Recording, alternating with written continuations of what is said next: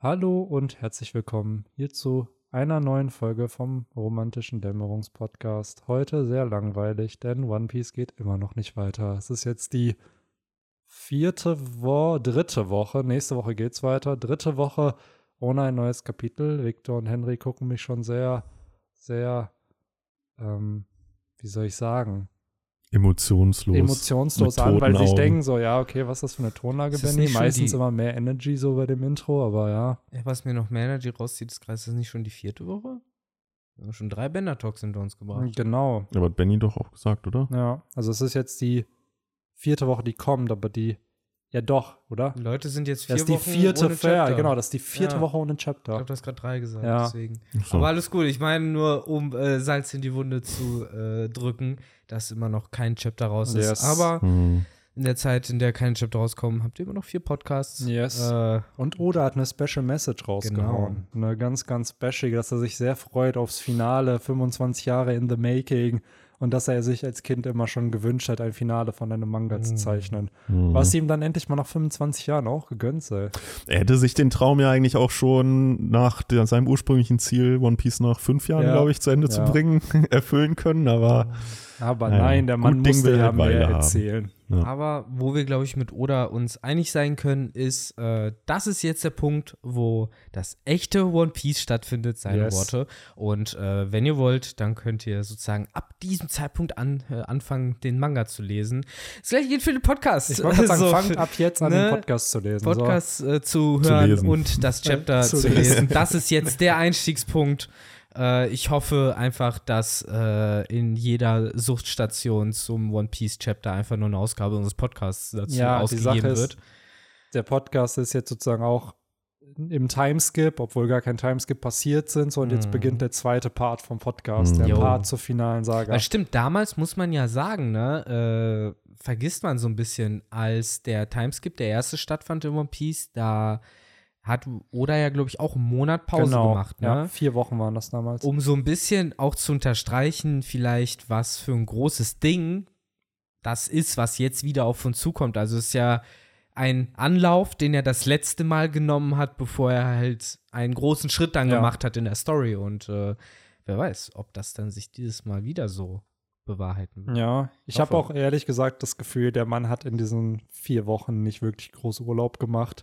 So, ich glaube, dass das wirklich genutzt wurde. Ja, er zeichnet dann ein bisschen weniger, aber plant eigentlich schon das durch, was jetzt halt noch kommen wird. ja, wahrscheinlich irgendwie. Wahrscheinlich hat er schon so mittlerweile im Kopf, wie seine finale Genau, Saga genau. aussehen soll, welche Arcs kommen sollen. Und da hat er jetzt wahrscheinlich einfach so den Feinschliff dann gemacht, ne? Ja. Damit ihm auch ja keine Fehler unterlaufen. Ja, ich glaube, das ist es halt, ne? So ein bisschen dann zwisch zwischen dem Editor und ihm so ein bisschen die offenen Plotpunkte Mhm. nochmal durchgegangen und let's be real, die wissen, was die offenen Plotpunkte sind. So das, was wir hier ständig diskutieren, da gibt es sicherlich irgendwo Excel-Listen mit. Das alles muss noch aufgelöst werden. Und äh, ja, dann sind ja wahrscheinlich das alles durchgegangen. So, okay, wann passiert was? Was werden wahrscheinlich auch für die kommenden Arcs, weil es wird ja eine Saga, das heißt, es werden mehrere Arcs folgen.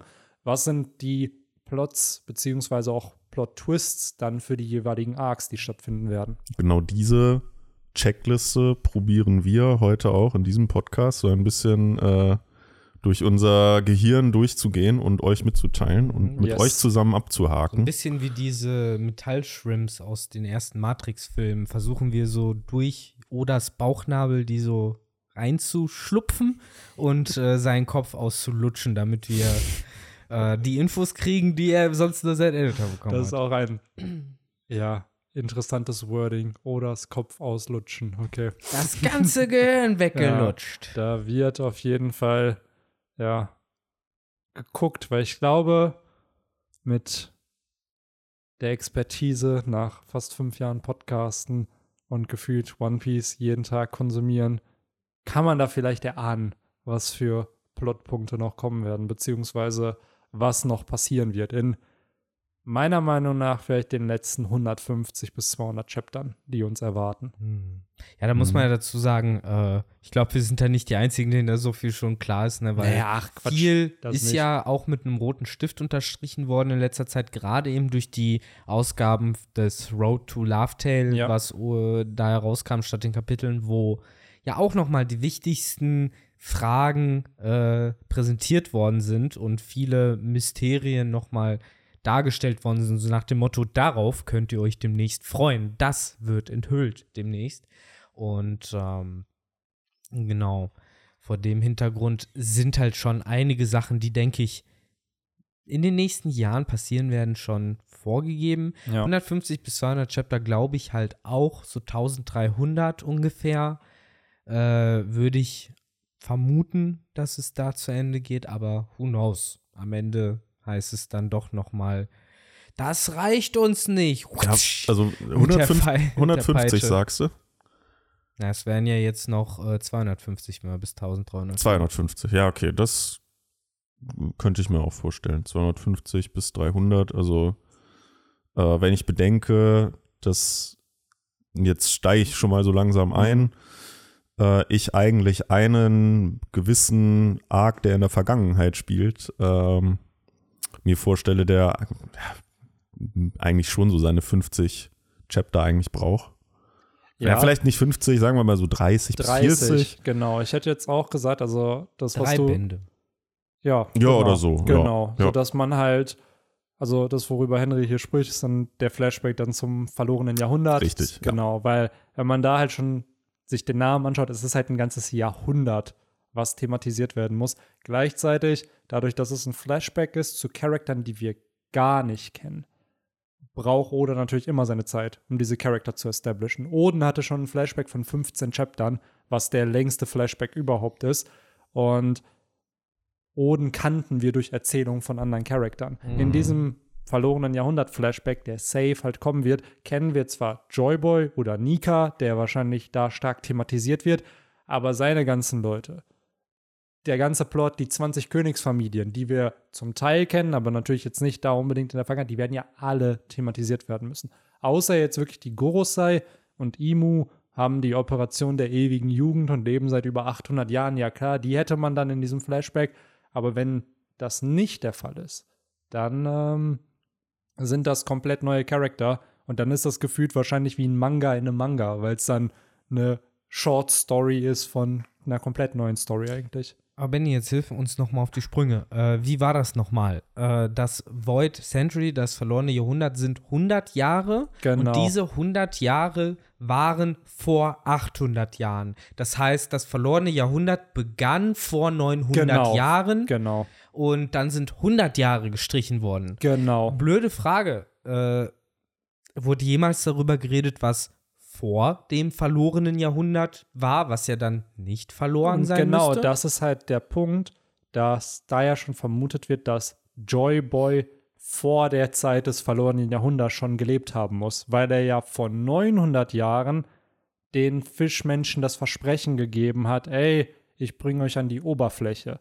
Und als dann das, äh, als die Weltregierung gefühlt gewonnen hat und die Poneglyphe erschaffen wurden, um die dann sozusagen die Geschichte zu bewahren, kam ja die Entschuldigung. Das heißt, das war für irgendwann vor 800 Jahren. Das heißt, Joyboy muss in irgendeiner, in diesem, in diesem verlorenen Jahrhundert gelebt Aber was, haben. was halt teilweise- sagt, dass er auch 100 Jahre lang gelebt hat. Genau, und das ja, ist sogar länger, ja, ne? teilweise sogar länger. Und da ist halt dann die These, dass halt der Dude ein Riese war. Weil Riesen Mhm. sind in One Piece halt für eine sehr, sehr lange Lebzeit halt bekannt. Da ist ja teilweise, Hyrudin ist, glaube ich, 70 und das ist gefühlt so, der, der ist in seinem jungen Erwachsenenalter. Vielleicht war er Irgendwie. sogar so ein antiker Riese à la Oz, Ja. weil die ja wirklich tausende von Jahren theoretisch sein Rein könnten. theoretisch. Weiß, also, vielleicht so ganz tragischer Plot-Twist war dann diese Leiche, die auf äh, Punk hier auf Thriller Bark war, dann der Original Joyboy, der aber einfach tot war. Oder er war, oder er ist halt einfach so eine, so eine Yoda-Rasse, die es halt damals noch gab, aber mit ihm ausgestorben Ja, ist. so- oder Ja. so. Boah, das Und ist halt halt, auch lange leben so kann. und ich So glaube, das werden, Lunarian-mäßig. genau die Lunarians, die werden wir halt safe in dieser Zeit, glaube ich, sehen und ich Ja. glaube auch, dass die mit Joyboy verbündet waren, weil die ja Mhm. auch, wie King es ja gesagt hat, einen Joyboy erwarten irgendwie Und, Und äh, gleichzeitig auch eine Verbindung zu dem Sonnengott Nika haben, dadurch, dass sie ja mit Feuer und so eine Art Sonnenvogel ja auch sind mit dem Flügel. Also man muss ja schon sagen, dass es nicht ganz abwegig ist, das in Verbindung zu bringen. es ist ja generell so ein bisschen diese Sonnenthematik. Ähm, Und sie sind auch noch eine Rasse auf der Redline. Genau, erstmal wird das- immer auf der Redline erwähnt. ja, erstmal sowas, aber auch generell finde ich diese Sonne, der Theme der Sonne taucht ja in One Piece immer wieder auf mit. Mhm. Ich finde es, das ist mir jetzt halt bei meinem Jimbei Character Video aufgefallen, wie eigentlich Fischer Tiger auch den Willen von Nika geerbt hat, weil er halt diese Sonnenpiratenbande gegründet hat, aber halt auch Sklaven befreit hat, wie, also das, was über Nika berichtet Genau, wird. na, und der kommt So. auf, von einer Insel mit einem Sonnenbaum. Sonnenbaum. Und jetzt kommt's. Also zum einen haben wir das, wir haben auf Alabaster das Logo von dem Alabaster-Königreich oder von der Armee, ist halt auch eine Sonne. Du hast die Chandora damals von Jaya, die einen Sonnengott angebetet haben. Du hast die Riesen von Elbaf, die die Sonnenwände äh, Ja, die, Wände die in den feiern. Sommer halt erwarten. Genau. Halt, genau. So, wo halt auch die Frage ist, feiern, haben die auch einen eigenen Sonnengott oder feiern die oder beten zu einem Gott? Also Boogie und Woogie haben, glaube ich, zu irgendeinem Kriegsgott gebetet, der Ja. wurde jetzt aber nicht als Sonnengott bezeichnet. Also, dass da halt wieder so diese Themes von Sonne und Nika und der Dawn und alles, also das ist, glaube ich, was, was so ein großer Plotpunkt wird, der in dieser finalen Saga auch geklärt wird. Finde aber geil, wie ihr das aller, aller, aller most obviousste Sonnenzeichen in One Piece nicht erwähnt habt. Also wirklich das most obvious, was praktisch Die Thousand Sunny oder was? richtig. Ja, ja, die halt auch. Was ja. er einfach, wo Oda extra gesagt hat, fuck, es kann kein Lamm sein, es muss eine Sonne sein und deswegen musste Mary sterben. Ja. Dann das hat, die ist auch ja noch der den, dann hat die auch noch eine 1000 davor. Ja. Ob das Ja. wohl auch irgendein Hint ist? Na, Vor 1000 Jahren. Tausend Sonnen. ja. Tja, Es ist halt generell, also ähm, vielleicht um so ein bisschen, weil wir quatschen tausend Sachen gerade durch, dass wir so ein bisschen Struktur reinkriegen, vielleicht so ein bisschen, dass wir halt darüber quatschen, welche Arcs wir so ein bisschen erwarten in dieser finalen Saga. Einen habt ihr jetzt schon gehört? Genau, einen hat man auf jeden Fall schon gehört. Ich glaube, der wird auch sehr mit dem, La ob, ob das dann im Love Tale Arc stattfindet oder halt dann ein eigener Arc nochmal wird, werden wir dann wahrscheinlich sehen. Aber ich glaube, das ist safe, dass wir Mhm. diesen Flashback zum antiken Königreich, zum verlorenen Jahrhundert. Wenn wir gerade über die Arcs reden, eine Sache noch Ja. zu diesem Flashback-Arc. Ich denke, dass wahrscheinlich wird das mit dem Fund von One Piece Genau, zusammenhängen. Bestimmt genau. wird das nämlich der Arc, der sozusagen noch mal praktisch, die kommen da an, die buddeln das aus, die machen die Kiste Ja. auf und dann fängt der Flashback an, bevor man Ja. sieht, was drin ist, so Pulp Fiction-Style, Ja. Weil auch schon. Ja. einer der größten Zeichen auch dafür, dass Oda das so macht, ist halt, dass wir ja auch Roger gesehen haben, als er es gefunden hat, der halt sagt so, was für eine, äh, äh, ja, das ist halt eine Geschichte zum Lachen. Also Mhm. es ist eine Geschichte, die man auch findet, was halt dann Sinn macht, dass sobald man das halt findet, Na, wie die heißt Geschichte denn- anfängt. Wie heißt denn die, wie heißt denn die Insel, auf der wir es Ja, finden? Love Tale, ne? So. Die eine, eine Geschichte des Lachens. Ja. Und deswegen, glaube ich, ist sehr, sehr, sehr krass foreshadowed, dass es genau dieser Das wäre Moment so ist. brutal. Sie sind auf Love Tale, man erwartet das One Piece Ja. und dann trollt dich Oda für ein Jahr lang, weil dann ein Flashback Ja. startet. Und am Ende des Flashbacks erfährst du dann, weil dadurch natürlich der Switch in die Gegenwart wahrscheinlich kommt, Mhm. vielleicht wie Joyboy damals oder also sehr wahrscheinlich war es ja Nika zu der Zeit, der dann zu Joyboy wurde, der das dann vielleicht auch versteckt hat. Da halt auf Love Tale, beziehungsweise Mhm. diesen Schatz. Ja, wir Äh, können, genau, also äh, ich würde sagen, wir sprechen gleich auf jeden Fall noch mal über Charaktere und so. und dann Genau, auch noch genau. mal über, über Nika und Joyboy, Genau. wenn wir so über die letzten Arc reden. Aber wir Genau. können ja, wie du vorgeschlagen hast, so ein bisschen chronologisch vorgehen. Genau, Weil was ja als nächstes ansteht, ist ja das Ende von Wano genau. und was genau. unmittelbar darauf folgt. Genau, und da haue ich jetzt einfach mal eine These raus und da können wir gerne darüber diskutieren, ob ihr derselben Meinung seid oder halt eine unterschiedliche Meinung habt. Aber ich glaube, dass die finale Saga strukturell so aufgebaut sein wird wie die finale Saga von Part 1. Mhm. Also, dass wir um die fünf Arcs haben werden. Und wie wir das auch schon im Bender Talk oft diskutiert haben, dass Oda seinem Muster treu bleibt. Ja. So, dass jeder Arc sozusagen ein Plot-Element ist, was dann weiterführt und was dann am Ende in einem Krieg, in einer Schlacht mündet und dann in einem Epilog, in einem Ende der Story. Was meinst du denn jetzt mit den äh, fünf von Part 1? Part 1 waren halt Sabaody, fing Ja. halt an mit ich trenne die Strohhutbande, fette Krise. Part 2, Amazon Lily, Setup für Ace wird gefangen genommen. Ruffy realisiert, dass Ace exekutiert wird. Part 3 war dann Impel Down, was dann der Weg zum Höhepunkt ist. Dann kam Marineford, was der Höhepunkt ist. Und dann kam sozusagen die, die Auf- Gut, also, Die das mein, also du sagst fünf Arcs kommen Ich vermute fünf Arcs. Ähm, Vermutung ist, erster Arc, also jetzt nach Wano, glaube ich, bekommen wir einen kurzen Arc wieder. Also so einen richtig fünf bis zehn Chapter-Ding, wo einfach irgendwo die Strohhutbande hinreißt, wo die Bock Ja. haben. Vielleicht zum Grab von Ace Die- und Whitebeard.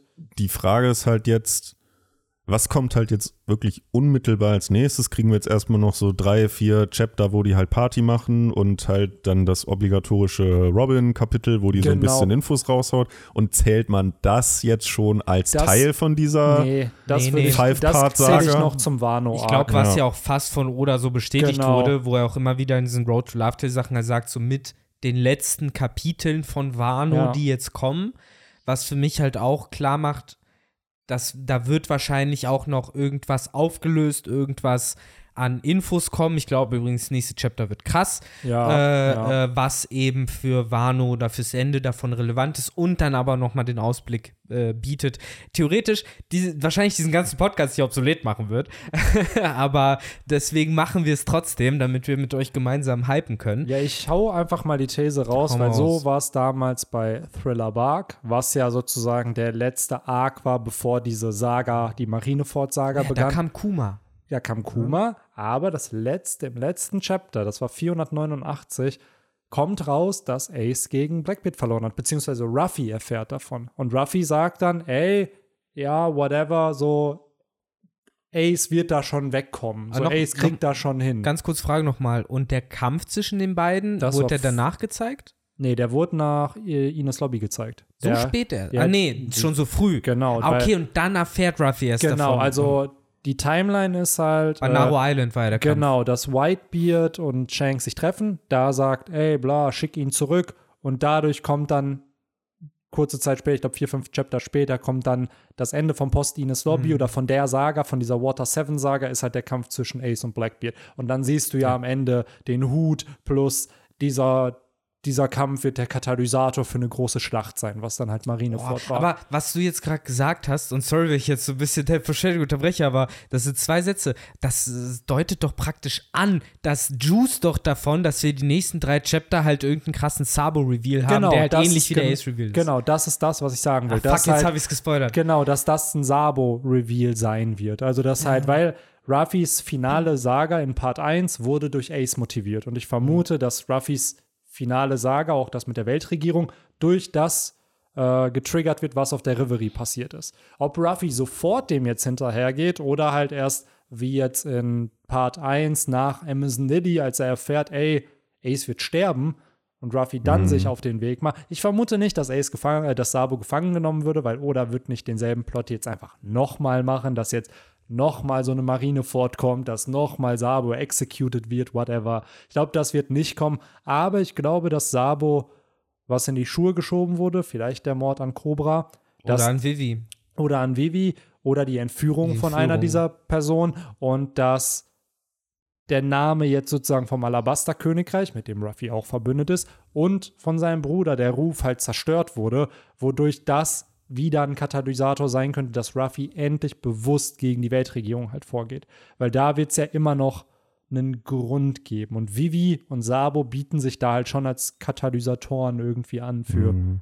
den Plot. Was das ja auch so ein, zumindest so ein kleines bisschen auch anteast, war ja jetzt auch erst im letzten Chapter, wo man ja auch Sabo sogar gesehen hat an einer Genau, Stelle. da im Hintergrund irgendwo. Und sowas bringt Oda nicht ohne Grund.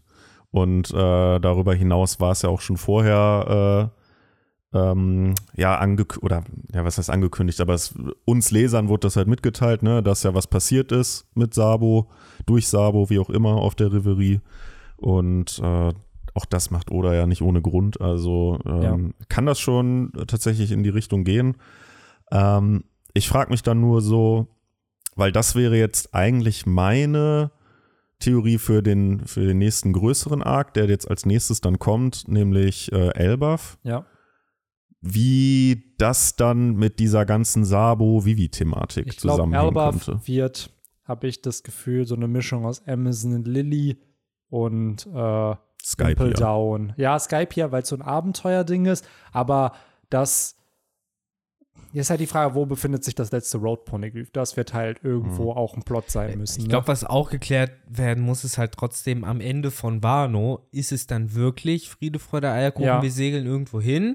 Oder ne, mit dem, was Sie gerade angesprochen mit den Poneglyphen, wird es halt eine konkrete, einen konkreten Auftrag geben, wo es halt heißt so, okay, äh, was ich mir jetzt auch vorstellen kann, ist, dass da vielleicht Odins Logbuch noch äh, Aufschluss gibt. Wir haben ja immer noch eine Info, die nicht gedroppt wurde aus Odins Logbuch, glaube ich. Da sind ja immer noch ein paar Seiten nicht gelesen worden oder irgendwas. wurde ja, Momo hat ja gesagt, er, es gibt einen Grund, warum er überleben muss. So, Ja, und solche, vielleicht hängt das dann damit zusammen, Ja. dass wir halt nochmal so geklärt bekommen, was in welcher Situation befindet sich jetzt eigentlich Wano, was bedeutet das für die anderen Ströte und auch für die Story an sich.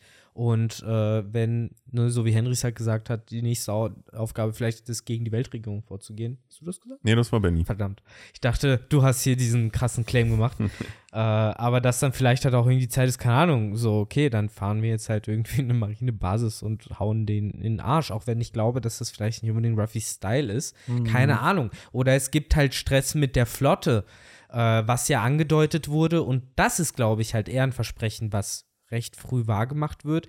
Was mir übrigens wundert, dass das nicht im Recap hier in dem Road to Love Tale Ding es aufgetaucht kommt ist. ja noch ein Part 4. Also, äh, es, ah ja, es kommt noch Part 4. so wie ich das verstanden habe. Also. Weil äh, immer noch die legendären Worte vom Ende von Dressrosa, dass Mhm. nämlich diese Flotte einen riesigen Sturm herbeiruft. ein historisches Ereignis. ein historisches ja. Ereignis, genau. Und ähm, das zählt ja, finde ich, auch sehr gut in diesen Aufbau ein, den du gerade Ja. erwähnt hast, schon mit Sabo. Dann müsste halt irgendwie mal endlich was mit der Flotte passieren, was krasses. Ja. Äh, da ge- frage ich mich halt auch, wie, weil eigentlich sehe ich da jetzt auch mehr so dieses, was wir schon mal vor Wano eigentlich vermutet hatten, dass die halt da irgendwie hinkommen und Ja. dann in den Krieg halt Avengers-mäßig halt Ja. eingreifen. Aber dann ist es wirklich eher, glaube ich, Avengers-mäßig im Finale. Ja, und dann Gleich- wird halt nichts Nee, losgetreten. ne? mein Gedanke ist halt auch gerade bei der Flotte, weil die Vermutung von uns ist ja häufiger, dass die Piraterie am Ende auf Ruffys Seite kämpft, dass der König der Piraten alle versammelt und nicht nur ein paar Pirate Groups, sondern dass halt teilweise vielleicht sogar die Yonko-Piratenbanden, zumindest die Reste, zusammenkämpfen unter Ruffy irgendwie.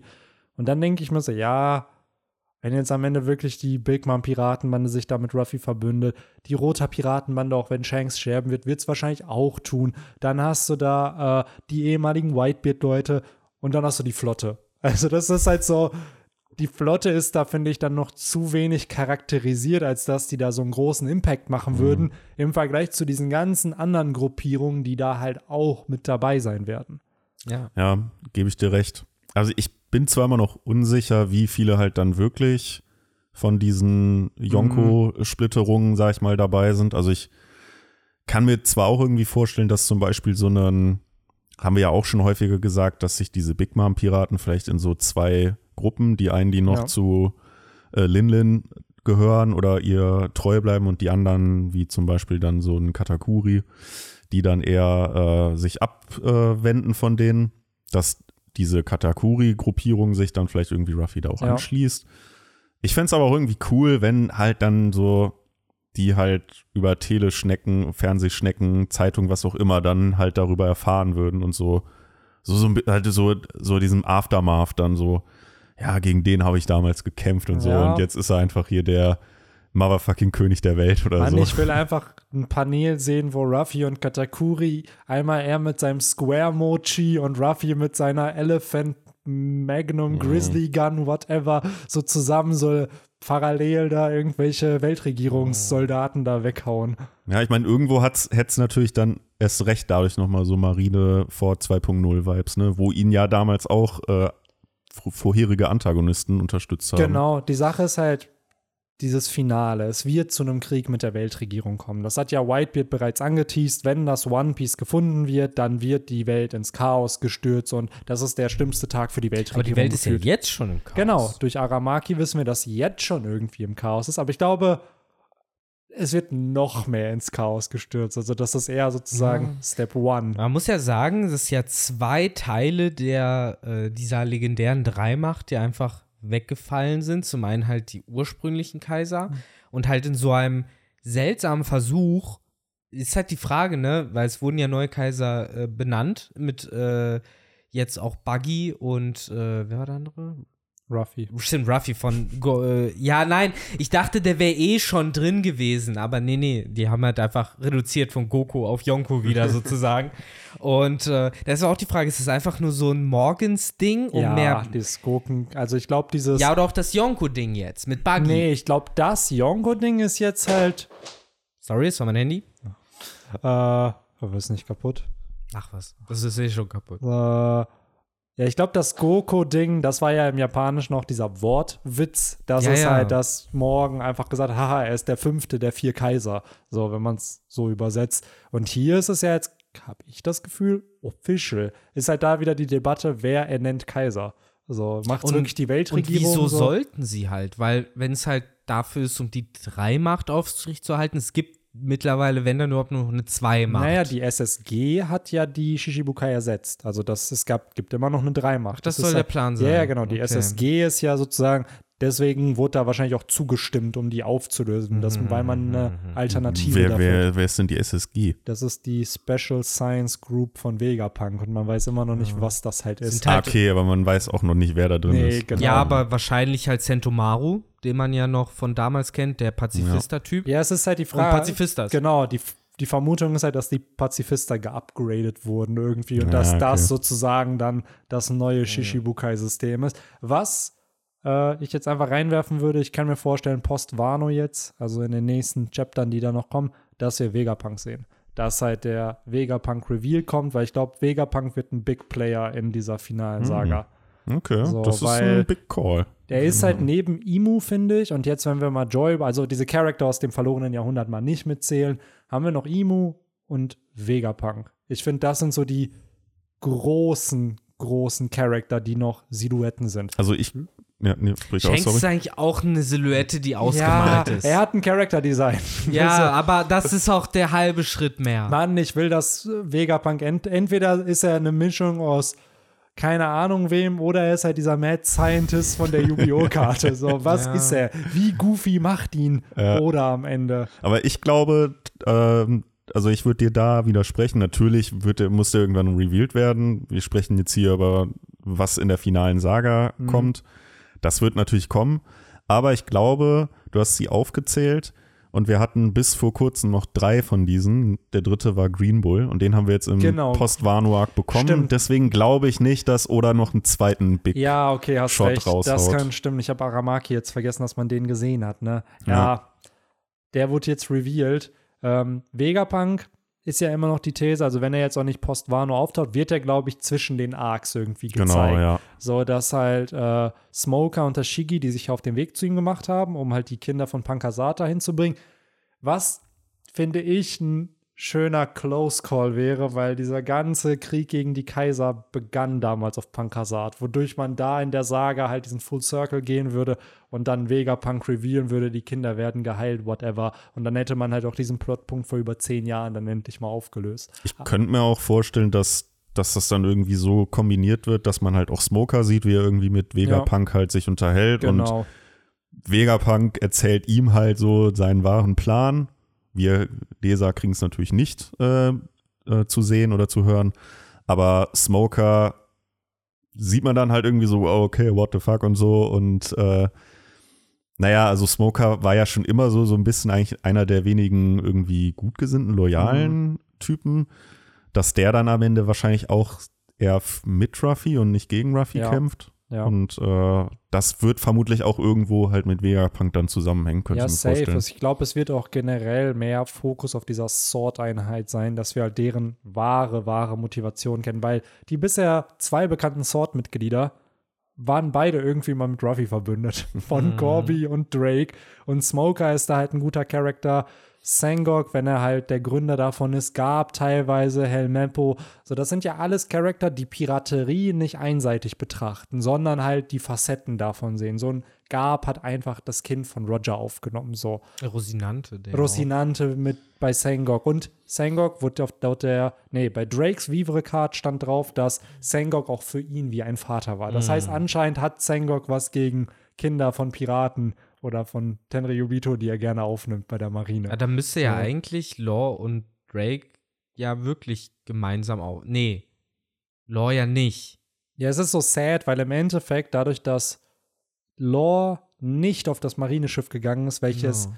Rosinante für ihn ja bereitgestellt hat, er hat ja hat Drake ein neues Leben bekommen. So, weil Drake wurde dann gerettet und daraufhin wurde ja gesagt, oh, ein Kind wurde von der Marine gerettet, woraufhin die Doflamingo-Piraten dachten, das wäre Law und dann sind die abgezogen, wodurch Mhm. Law dann halt frei war, quote unquote, aber Ja, alleine. stimmt, so rum war das. Genau, jetzt erinnere ich mich wieder. Und Sengok kann sich zwar an Rosinante erinnern, aber nicht an Law per se. Ja, mit Law hatte er ja dieses Gespräch, aber er Ja, wusste auf halt. Er hat es ja damals auf Dressrosa gesagt, so an diesem Tag sind drei Dinge verschwunden. Also das Leben von seinem Gefolgsmann, Mhm. die OP-Openomie und dieser Junge, der diese Krankheit hatte, also Ah, ja. Lore.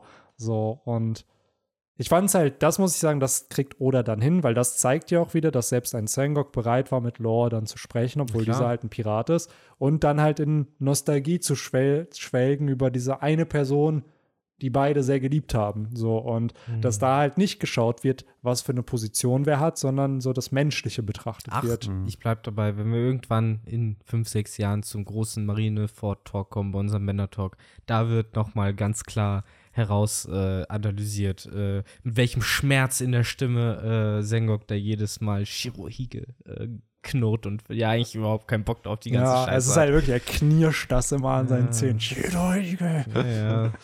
Ja. Das ist ich liebe diese Synchronsprecher, das ist richtig Jo. gut. Aber äh, ja, äh, Sengok wird wahrscheinlich dann auch, wie du sagst, äh, auf irgendeine Weise relevant. Aber ich glaube, das sind eher so Sachen für diese letzten fünf Arcs, die du angesprochen hast. Ich finde ja eher die Frage spannend, was glaubt ihr denn, wie viel kommt vor diesen letzten fünf Arcs? Oder, weil wir haben jetzt gerade angesprochen, was ja vermutlich nach Wano kommt, werden so was so easygoing-mäßiges, wo man sich fragen kann, gehört das halt dann schon Ja, ich glaube, das genau. Ende? Ich glaube, dass alles, was jetzt post-Wano passiert, also post-Wano gehört dann noch zum Wano-Arc. Ich glaube, das, was danach als nächster Arc deklariert wird, also die nächste Insel nach Wano, ist, glaube ich, dann schon der erste Arc von dieser finalen Saga. Also sprich, Glaube wir, ich auch. Wir Aber haben ich meine, sonst hat doch, Arcs also. Oda hat es doch angekündigt, Genau, dass jetzt die so. finale Saga kommt. Also ich glaube, dazwischen wird dann nichts mehr passieren. Ich Ja. glaube halt auch dieser erste Arc, weil Sabaody wirkt am Anfang auch wie ein Happy-Go-Lucky-Arc. So, ey, wir machen da Party, wir lassen unser Schiff coden und dann geht's zur Fischmenscheninsel.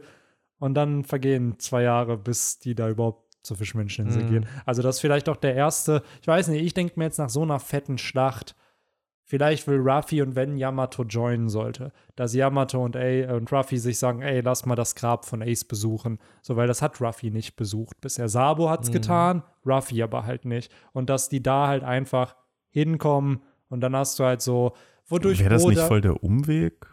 Nee, ich glaube, das ist in, ist das nicht sogar in der neuen Welt? müsste in der neuen Welt sein. So, vielleicht ist das ja aus. sogar auf dieser Swings-Insel, so auf der Mhm, okay. äh, Auf der Heimatinsel von Whitebeard, genau. ja. Macht Sinn, wenn So. er da begraben wird. Marco weiß ja auch, wo das ist, hängt Ja. da immer rum. Ja, Das ist ziemlich wahrscheinlich sogar da. und keine Ahnung, ich denke mir halt so, was Oda da machen könnte. Ich weiß, viele sind da kein Fan von, ich eigentlich auch nicht. Aber dadurch, dass es die finale Saga ist, dadurch, dass die Jump natürlich auch will, dass da jetzt viele neue Leser kommen, dass in diesem kleinen Arc so ein bisschen Revue passiert wird, was ist damals auf Marineford passiert, was ist damals mit Ace passiert, warum ist das so wichtig? Also, dass da noch mal nicht ein Recap-Arc, aber so ein bisschen ein paar wichtige Plotpunkte noch mal Mm. thematisiert werden, um das Setup zu bilden für dann Elbaf, was glaube ich danach dann kommt. Suche nach dem vierten Road-Poneglyph, falls es auf Elbaf ist. Und dann, glaube ich, geht schon nach Laughtail. Aber da, so, das ist eine plausible Motivation, finde ich, eh für das, was als nächstes kommt, wenn wir wirklich mal davon ausgehen, dass jetzt, wo es nicht viel zu tun gibt, halt vielleicht Robin einfach mal das Maul aufmacht Ja. und sagt, Ja. wenn wir eh nichts Besseres zu tun haben, lass doch mal das machen, wo ich drauf Bock Haben habe. wir denn, haben wir denn noch äh, ein Road-Pornoglyph, was so gesehen noch nicht, also was, Ja, gefunden, Kyle- was gefunden wurde, aber jetzt noch nicht äh, so gesehen entziffert wurde? Zwei. Zwei sogar, ja. Zwei. Und Big Mom. dann haben wir ja eigentlich die Route Genau. praktisch Ja, vorgegeben. die ne? Sache ist halt, es ist immer noch nicht klar, wo das Road Poneglyph auf Wano ist. Ich glaube, das ist im Mount Fuji, also dass das in dem Berg drin ist. Ähm, da müssen wir halt noch hin. Und ja, das, das, das wird dann halt safe jetzt auch noch in den Genau, nächsten Kapiteln aber dann kommen, hat die ne? Strohbande ja drei Stück. genau. Drei und das sie dann. vierte, das war ja im Flashback von Oden auf der Fischmenscheninsel. Das ist dann verschwunden, wo ja die Vermutung ist, Whitebeard hat die Insel unter seinen Schutz genommen. Whitebeard wusste durch Roger, wie man das One Piece findet. Das hat er ihm nach diesem Kampf da ja erzählt, dass man die Road Poneglyphe braucht. Was ist, wenn Whitebeard das einfach versteckt hat? Weil er gesagt hat, ey, die Fischmenscheninsel wird hier attackiert und die haben einen, einen von vier Schlüsseln für das One Piece wäre vielleicht gut, wenn dieser eine Schlüssel verschwindet, damit halt diese Fischmenscheninsel nicht mehr, also dass selbst die Piraten, die das One Piece finden wollen und wissen, wie es geht, dass sie nicht die Fischmenscheninsel targeten. Aber dann wäre die Frage, wessen Road Poneglyph hat denn dann Big Mom? Die hatte schon vorher eins. Die hat ja schon, Roger hat ja schon, das erste Road Poneglyph hat ja Roger von, von Big Mom. genau. Die ja, hatte ja, das schon. ja. Keine Ahnung, woher die Mhm. das hat, aber sie hatte Absolut schon richtig. Mhm. Stimmt, du hast vollkommen recht, das wurde ja vorher schon erwähnt. Äh, genau. Aber wurde es nicht auch gesagt, dass woanders noch welche waren? Wir wussten doch die Location von mehr als zweien. Man wusste, Die Original Location. Nee, War man wusste sogar alle gefühlt. Fischmenscheninsel hatten sie. Und dann wird ja, da sagen doch dann Inuarashi, Nekomamushi und Oden so, ja, auf meiner Insel ist eins. Ja, bei uns in unserer Heimat ist auch Ja, eins. genau. Und dann Roger so, ah, was? Wir wissen schon die Locations von allen. Stimmt, Wano, So. Fischmenscheninsel Und, und vierte, das von Big Mom. Keine Ahnung, und woher wo die das, das hat. herkam, das ist nämlich dann die große Was ist, wenn das, ne? das von Elbaf am Ende ist? So, was ist, wenn Elbaf eins hatte und dann hat Big Mom sich das halt geholt? Aber dann haben sie jetzt wieder eins, sagst ja, du? stimmt, das ist halt die Frage. Jetzt haben sie dann halt keins, ne? Ne? Ja. Und dann ist halt die Frage, wer hat's dann in, weil dann ist ja doch das auf der Fischmensch, Fischmenscheninsel das, was weg ist. Und dann müsste man ja danach suchen. ja, und guck mal, das ist halt der Da Punkt. müssen wir mal Marco fragen. Ja, genau. Wenn Whitebit das abgehauen, also weggenommen hat, dann muss Marco wahrscheinlich was darüber wissen. Was aber auch wieder spannend ist, wenn jetzt wirklich sich herausstellen sollte, dass Momo, Sonisha, Onigashima, wer auch immer Pluton am Ende ist, dann hast du Poseidon, wo ein Road Poneglyph war, also auf der Fischmenschen. Du hast auf Wano, wo Pluton ist, ein Road Poneglyph. Was Deswegen also- frage ich, wo die wo anderen Original Locations der Genau, Poneglyphe du hast waren. Zoe, was, falls Sunisha Pluton ist, auch mit einer antiken Waffe. Aber das passt dann nicht ganz. Das ist keine ganz, Location. ja. Wano und Zoe ist die gleiche Location, Ja, was Pluton ja, angeht, ne? ja. Ist, aber das war's Big Mom. Wo hat Big Mom ihr Genau, Road Poneglyph her? Big Mom ihrs her? Weil Ja. dann ist da halt die Frage, was ist, wenn das letzte Road Poneglyph irgendwo originally herkommt, wo halt Uranus Richtig, halt ist. Also genau. die andere antike Waffe. Das macht sehr großen Sinn und das könnte halt, meiner Meinung nach, sind die Prime-Kandidaten dafür, wie du sagst, Elbaf, aber, und das finde ich, wird immer unterschätzt, Jaya, sei es eben der in den, mit dem Knock-Up-Stream äh, reingehauene Teil oder eben auch der Teil, der vielleicht auf der Erde geblieben ist. Vielleicht ist es auch verbunden, denn ich bleibe immer noch dabei, es ist kein Zufall, dass wir Elbaf haben, die Insel der Riesen. Gleichzeitig haben wir sowas wie Jaya und diese scheiß Bohnenranke, die ins Reich der Riesen führt, laut der Story von Jack und der Bohnenranke. Äh, wenn es nicht am Ende irgendwie, weiß ich nicht, so klassisch Game of Thrones-Style, wenn du in den Osten willst, musst du nach Westen reisen. Und dass sie dann irgendwie in Elbaf halt auch so eine Bohnenranke haben und wenn du die hochkletterst, Ist kommst du in Skype hier ja, raus. du hast zwei. Du, oder hat das sehr, sehr smart gemacht. Big Jack Im war ja die auf Skype, genau. ja, ne? Big Giant Jack. Giant Jack. Aber die ist, hast- warte, ganz kurz, dann kannst Ja, du erzählen, ja. ich will nur, dass ich und die Leser die Ja. gleichen Infos haben. Die ist aber niedergestreckt. Die Ja, ist die hat, komplett die hat doch, zerschnitten, Die hat ne? doch Viper, das Monster, gefühlt mit seinem dritten, was war das, Impact? Impact. da weggehauen, wo Stimmt. gesagt wurde, nach einem Impact kannst du schon sterben. Ja. Und Viper da drei Stück wegballert. Genau. Also die gibt's im Moment nicht mehr. Beziehungsweise die, Die ist am Nachwachsen, wenn überhaupt. Genau, die müsste, glaube ich, nachwachsen. Ja, die wurde okay. doch dann weggekippt. Und ist nicht Ruffy dann auf der oder Nami auf dem Ding dann hochgefahren irgendwie? Wo dann ja. Ruffy dann das zweite Mal zu Ene gegangen Und Auch ihn dann ausgenockt hat auf Äh, der Arche dann schon. Genau, wo er wo er dann, dann die die Buddha-Form hatte und so. Genau, wo er diese Special Form hatte und wo Ruffy die Glocke hat läuten ja, lassen. Ja, ja, ja, ja. Das Ähm, war das. Also genau, die ist dann aber kaputt. Und trotzdem, das hat irgendwie Ja, und eine jetzt Verbindung. zu der Ranke. Wir Genau. wissen zum einen, dass die Riesen ja sehr wahrscheinlich von der nordischen Mythologie da halt inspiriert sind. Und man sieht im Flashback von Big Mom halt einen riesigen Baum, der bis in den Himmel ragt. Das Ding ist halt, Oda hat das, finde ich, sehr, sehr smart gemacht. Wir haben Elbaf schon mal gesehen, vor 63 Jahren im Flashback von Big Mom. Und da haben wir aber nur die untere Ebene gesehen, so ein Dorf. Und ich gehe safe davon aus, dass auch Oda von Jack und die Bohnenranke inspiriert wurde. Du hast den Weltenbaum Yggdrasil, ob der Baum wirklich am Ende so heißt, ist eine andere Frage. Aber ich Baum, glaub, Schrägstrich, Ranke, Bohnenranke. Ranke ne? und ich glaube schon, dass das Schloss der Riesen, also wo Loki und der Vater von Loki, falls der noch am Leben ist, wohnen, dass die halt in so einem Himmelspark Sky leben. Islands. Sky Island mäßig Mhm. von Riesen. Und das finde ich ist schon, glaube ich, ziemlich cool. Ja, also Elbaf als eine Combo-Insel mit mehreren Stockwerken Ja. sozusagen. Ja, das kann ich mir Mm, auch gut stimmt, vorstellen. ja. Das wäre nochmal so ein Konzept, was, was wir nicht hatten. was wir nicht hatten, was Ja. wahrscheinlich gut passt, was Oda wahrscheinlich auch machen würde. Mit Man so Aufzügen Damit und arbeitet Oda ja auch gerne, ne? Mit so Ebenen. Ja. Haben wir in Water 7 gehabt. Water in, 7, in, genau. Aufzüge denkt er sich gerne Aufzüge. aus, Redline oder Generell, Oda denkt sich halt wirklich Wano. oft Kulturen auf seiner Insel aus. Das Ja. muss man echt schon sagen. Gerade die Einwohner, auch Water 7 ist eins der besten Beispiele, wie er das ja aufgebaut hat mit diesen Wasseraufzügen und Mhm. wie die gebaut sind, durch, damit sie sich von der Aqualaguna sch- beschützen. Das ist schon cool konzipiert einfach von Ja, dem Mann. mega. Ja. Nee, macht Sinn. Also, ich glaube, sind wir uns da einig, dass das wahrscheinlich der nächste große Arc Ja. wird? Ja, ich weiß nicht, ob es der nächste wird. Das ist Also halt ich glaube, der, der nächste hätte. große, Der nächste ist, große, der nächste große, ich glaube, das wird das typische 40-50 Chapter Ding. Ich glaube, dass Oda nicht mehr in Whole Cake Island macht. Ich glaube, dass Oda auch nicht mehr in Dressrosa macht mit Mhm. 80 bis 100 Chaptern, sondern wirklich eine Fischmenscheninsel. 40 bis 50 Chapter.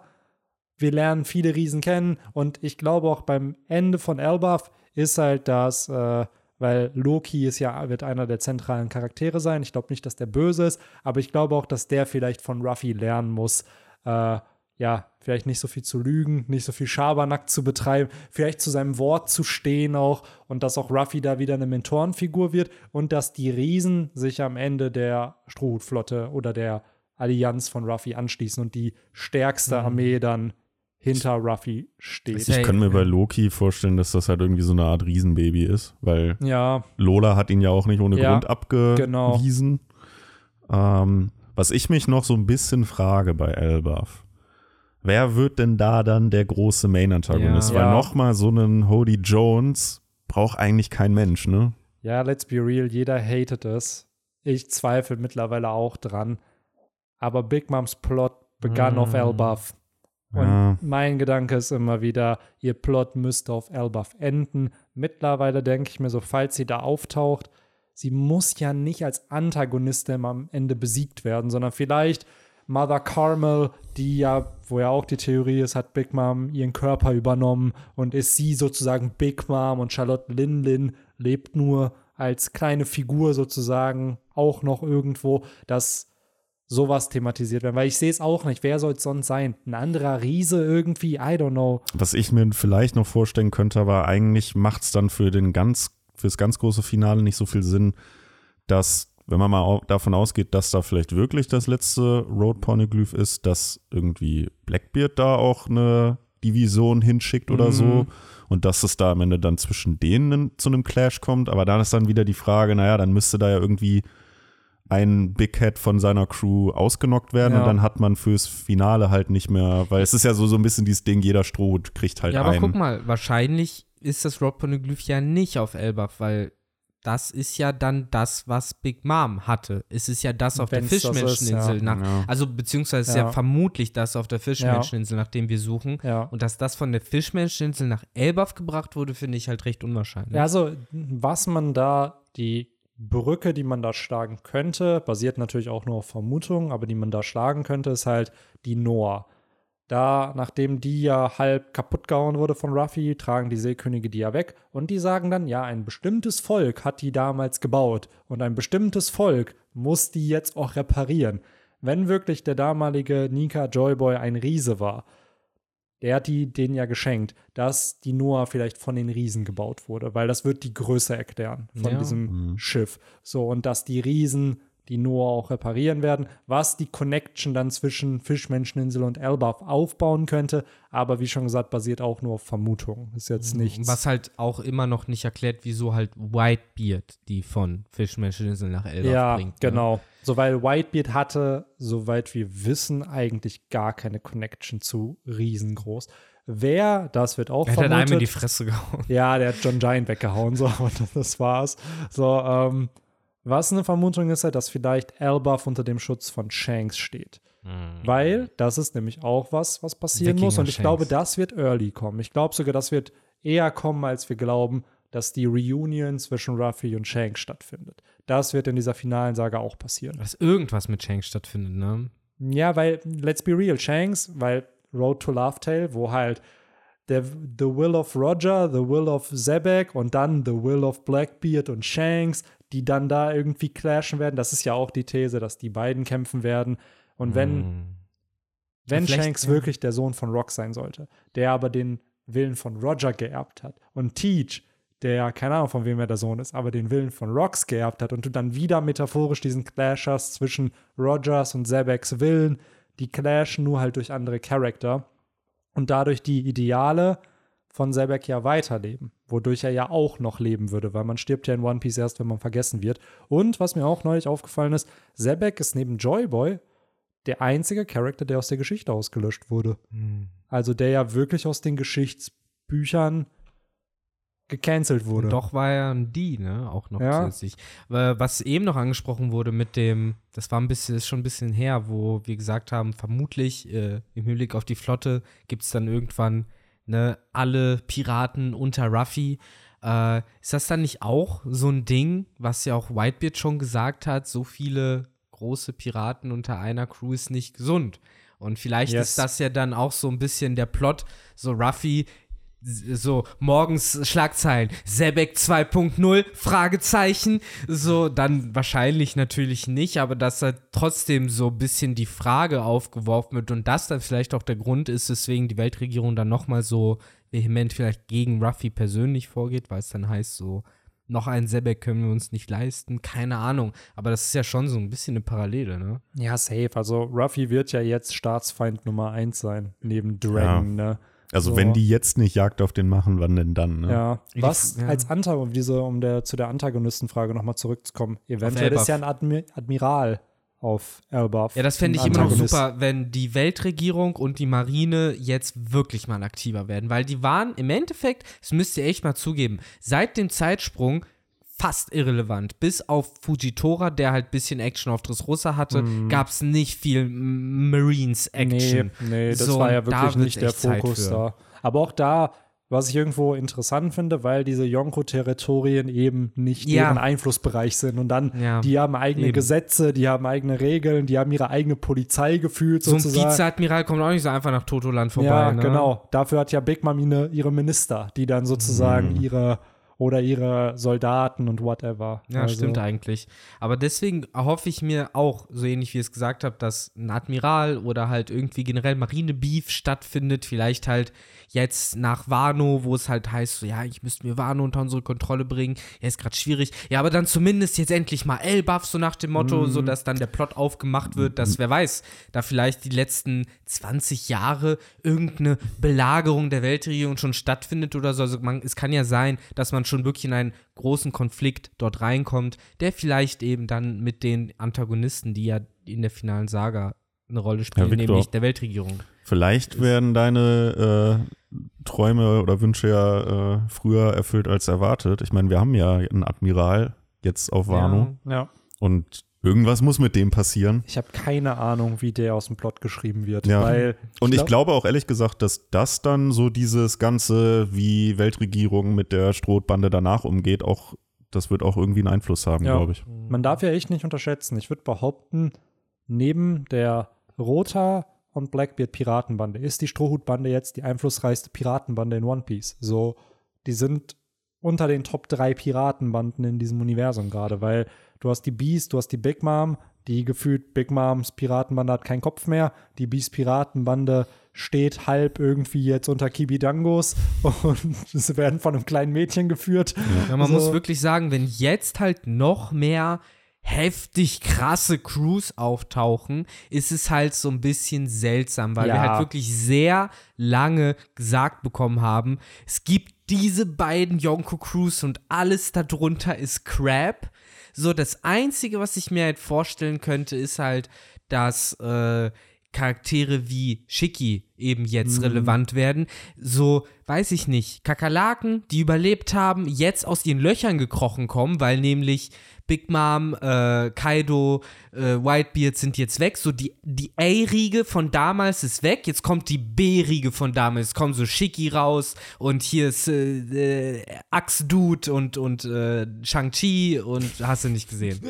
So, Die ganzen Rocks-Zombies. ja, so die, Ja. die damaligen Rocks, die jetzt Ja, die Sache ist halt, da könnte ich mir so wirklich, weil Shiki wurde ja im Anime zumindest erwähnt nochmal, oder im Manga wurde er ja auch erwähnt, dass er halt aus Mimple Down ausgebrochen ist. Aber dass wir so einen richtigen Shiki-Auftritt kriegen, wo er sich drüber aufregt, screw you morgens, warum bin ich, warum ist, wer ist dieser Buggy? So, warum ist der Kaiser geworden? Warum wurde ich nicht kontaktiert? Ja, ja, schon ein So. bisschen vergangene Zeit. Ne? Aber weiß ich nicht. Ob's, äh, generell fände ich es interessant, wenn wir in der nächsten Staffel, was auch immer es sein wird, mal wirklich damit konfrontiert werden. Was bedeutet es, wenn eben 50 Prozent der ja praktisch freien militärischen Macht von One Piece auf einmal weg sind? Big Mom Piratenbande und äh, Kaido Piratenbande.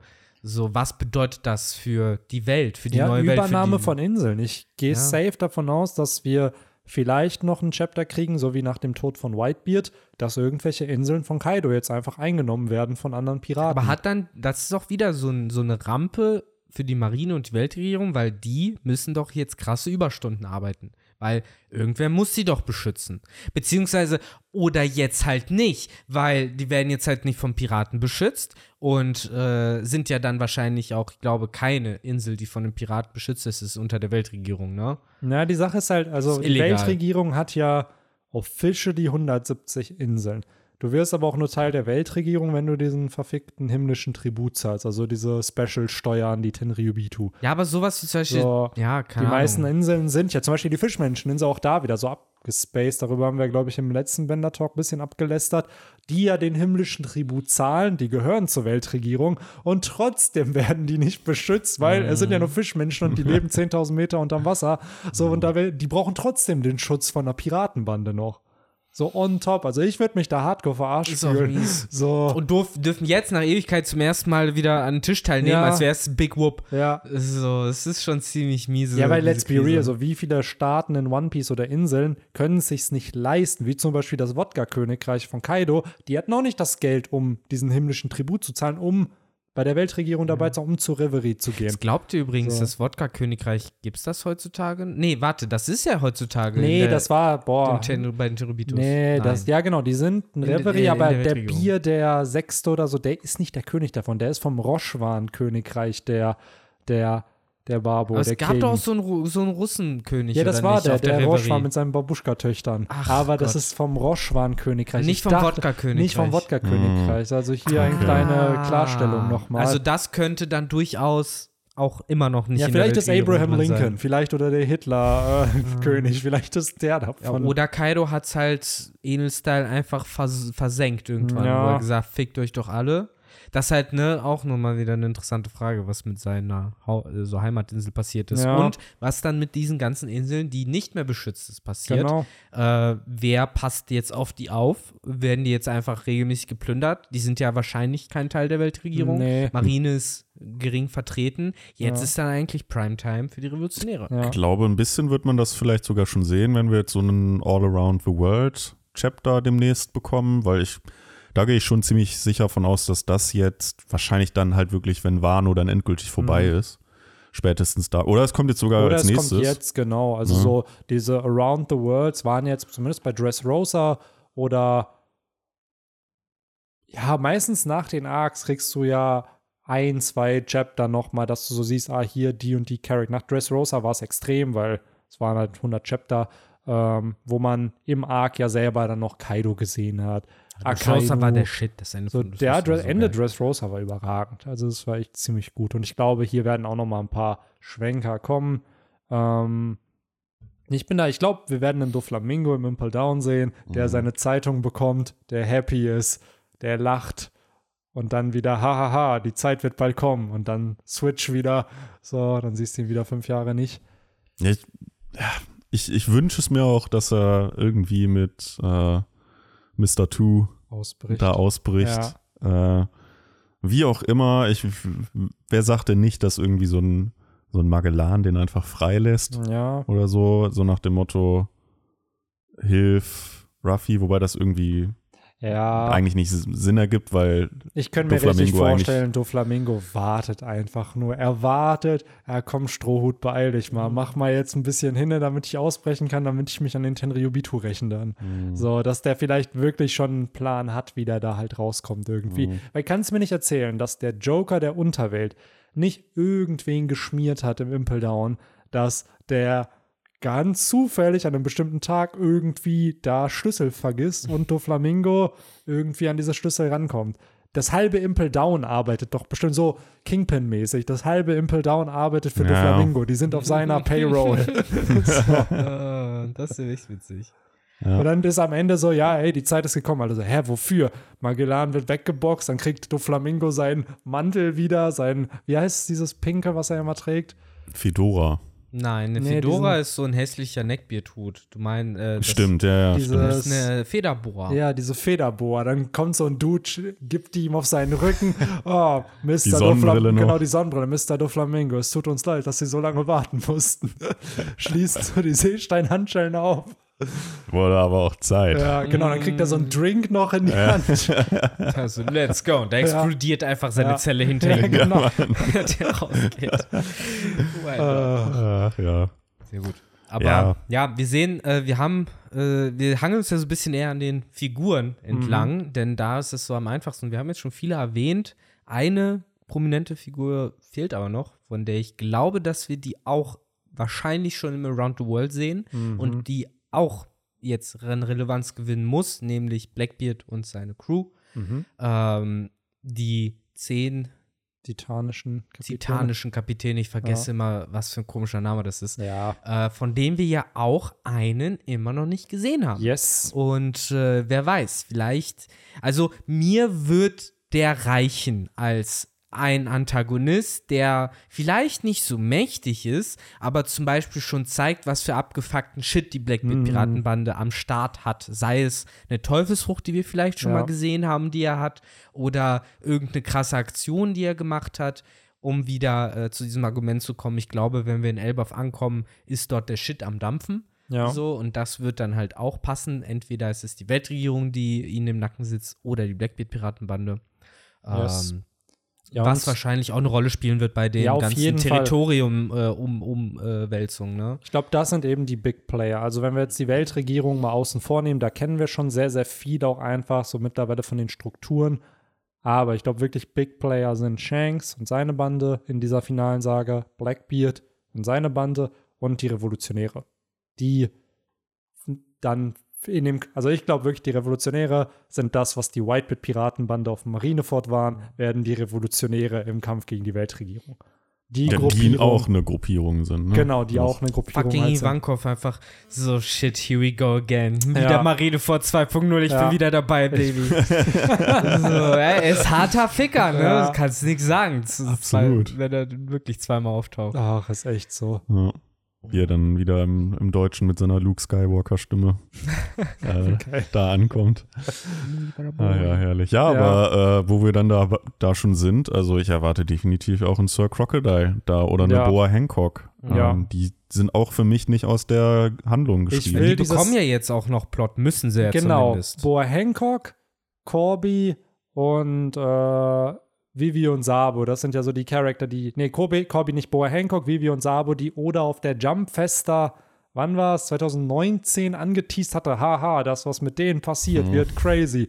Und es war ja kurz, da hatten wir dann schon dieses, diese Chapter, wo die Shishibukai aufgelöst wurden, wo wir das erfahren haben, wo Corby nach Amazon Lily gefahren ist, wo, oh, was ist mit Sabo passiert? Also, wo wir schon einen Teaser hatten, aber man dachte, da passiert Aber mehr. la- lass uns doch mal, so, weil das sind ja konkrete Fragen, wo wir so ein bisschen, was ist denn, was passiert denn krasses mit Boa Hancock? Jetzt mal explizit Boa Hancock. Corby ist dahin unterwegs. ich glaub- glaube nicht, dass die fighten bis Nein. zum Blut. Ach, Bullshit. Dafür Ja. sind die beide halt zu sehr Ruffy-Fanatiker. Genau. Ich glaube, das wird rauskommen und dann tut Corby, Corby tut halt oft, finde ich, das richtige Richtige. Also so dieses, du hast in der Marine viele, die versuchen, das Richtige zu tun. Corby ist so der in der Marine, der dann auch mal drauf scheißt, dass du Pirat bist, sondern er guckt halt, was der Mensch ausmacht. Und wenn er realisiert, ey, Boa Hancock, die kennt Ruffy, hat dem geholfen, dann wird Corby direkt wissen, ja, Alter, die kann nicht schlecht sein, Mhm. weil jeder, Mann. der wirklich mit Ruffy befreundet ist oder beziehungsweise irgendwann seine Kinder austragen wird, kann kein böser Ich Mensch sehe sein. ich seh doch schon das Panel kommen, so, nein, ich liebe Ruffy mehr, nein, Nein, ich liebe, Ruffy. Ruffy mehr. Aber, aber nochmal auf dieses Oda-Core zurückzukommen, aber das ist ja an sich noch nichts krasses, crazyes. Nee, ich glaube, das damals, also Jump-Fester-Kommentare sind ja oft eher, um Hype ein bisschen zu erzeugen. Aber ich glaube schon, dass er was im Kopf hatte, so ein Plot, der halt überraschen soll, der halt einfach noch nicht kam, weil er Ja. keine Zeit hatte. So wie eben, er hat ja Vivi und Sabo angesprochen und ich glaube, dass die Idee, die er damals hatte, die wird jetzt auch durchgezogen. Ja, wahrscheinlich, man, oder ist halt so oft, ja, haha, die Basis der Revolutionäre wurde zerstört. Und dann stellt sich heraus, ja, by the way, wir sind einfach geflüchtet. Und genauso könnte ich mir vorstellen, oh nein, Boa Hancock wurde gefangen genommen. Ja, aber in Wirklichkeit hat sie Corby einfach weggeschmuggelt Mhm. und freigelassen. Also, dass da in der Zeitung was stehen kann, was dann am Ende wirklich passiert ist. Ja, was ist krass wäre, ist, wenn am Ende Vivi und Sabo sich auf Amazon Lily verstecken. Mhm. Weil, wenn Corby halt sagt, ist clear und da dann erstmal keine Marine mehr hinfährt, weil warum? Ja. So und eh die ja mächtig sind, wie Boy Hancock ja schon gesagt hat, als ihr der Titel aberkannt wurde, so keine Angst. Es gibt einen Grund, warum sie uns überhaupt erst in der Shishi bei den Shibukai haben wollten, nämlich um uns zu kontrollieren. Boah, das Also- wäre so crazy, weil es halt auch einfach die Insel ist, wo Ruffy versteckt wurde damals. Ja. Weil die ja im Calm Belt auch Ja, einfach sind. es ist ne? halt ein gutes Asyl, um Ja. dort halt Low Profile zu machen. Und äh, wer weiß, vielleicht ist da, wird sie halt so nochmal dann Relevanz im Plot Ja. haben, in Verbindung mit dem Vivi Sabo-Ding. Ja. Von dem ich übrigens dann auch echt hart ausgehe, dass die beiden gemeinsam unterwegs sind. Wo Ja, auch immer und wie auch immer das läuft. Äh, wahrscheinlich ist es wirklich so, wie alle immer sagen, Sabo wird be be- beklagt, sie halt entführt zu haben. Ja. Und äh, in Wirklichkeit rettet er sie, Genau. nachdem ihr Vater schon getötet wurde. Alle Ja. sehen, Shit ist am Dampfen, what the fuck, schnell weg hier.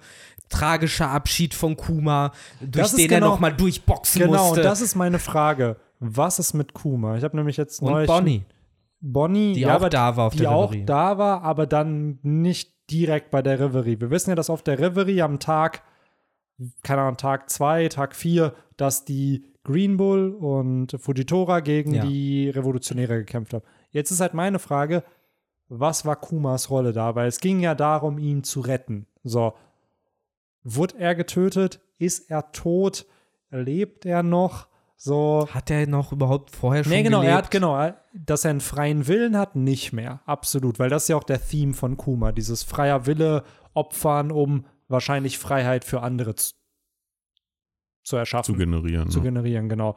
So, und da haben wir ja eh die Pazifista-Theorie mit Order 66, dass die die Seiten switchen und am Ende sind die Pazifista wirkliche Pazifista, die für Frieden sorgen. Ach, so. das wäre alles so cool. Das wäre das Cooles, was mir da auch aufgefallen ist, weil die Pazifista würden ja dann den Willen von, Natürlich. von Kuma erben. Und jetzt Natürlich. kommt's, was halt so absurd ist. Kuma ist ja ein echter Mensch, die Cyborgs sind aber Maschinen. Das heißt, Oda würde Maschinen einen Willen geben, den sie erben dadurch und der dann halt aber auch für Freiheit sorgt. Ja, aber guck mal, Also- das haben wir doch eins zu eins schon in der Coverstory gehabt. Und zwar mit diesen komischen kleinen Katzen-Mechatrons, die Mhm. von diesem Prof gebaut wurden, die ja auch sich an den erinnert haben Mhm. und traurig waren, als er tot war, obwohl sie nur Roboter waren. Also, Ja.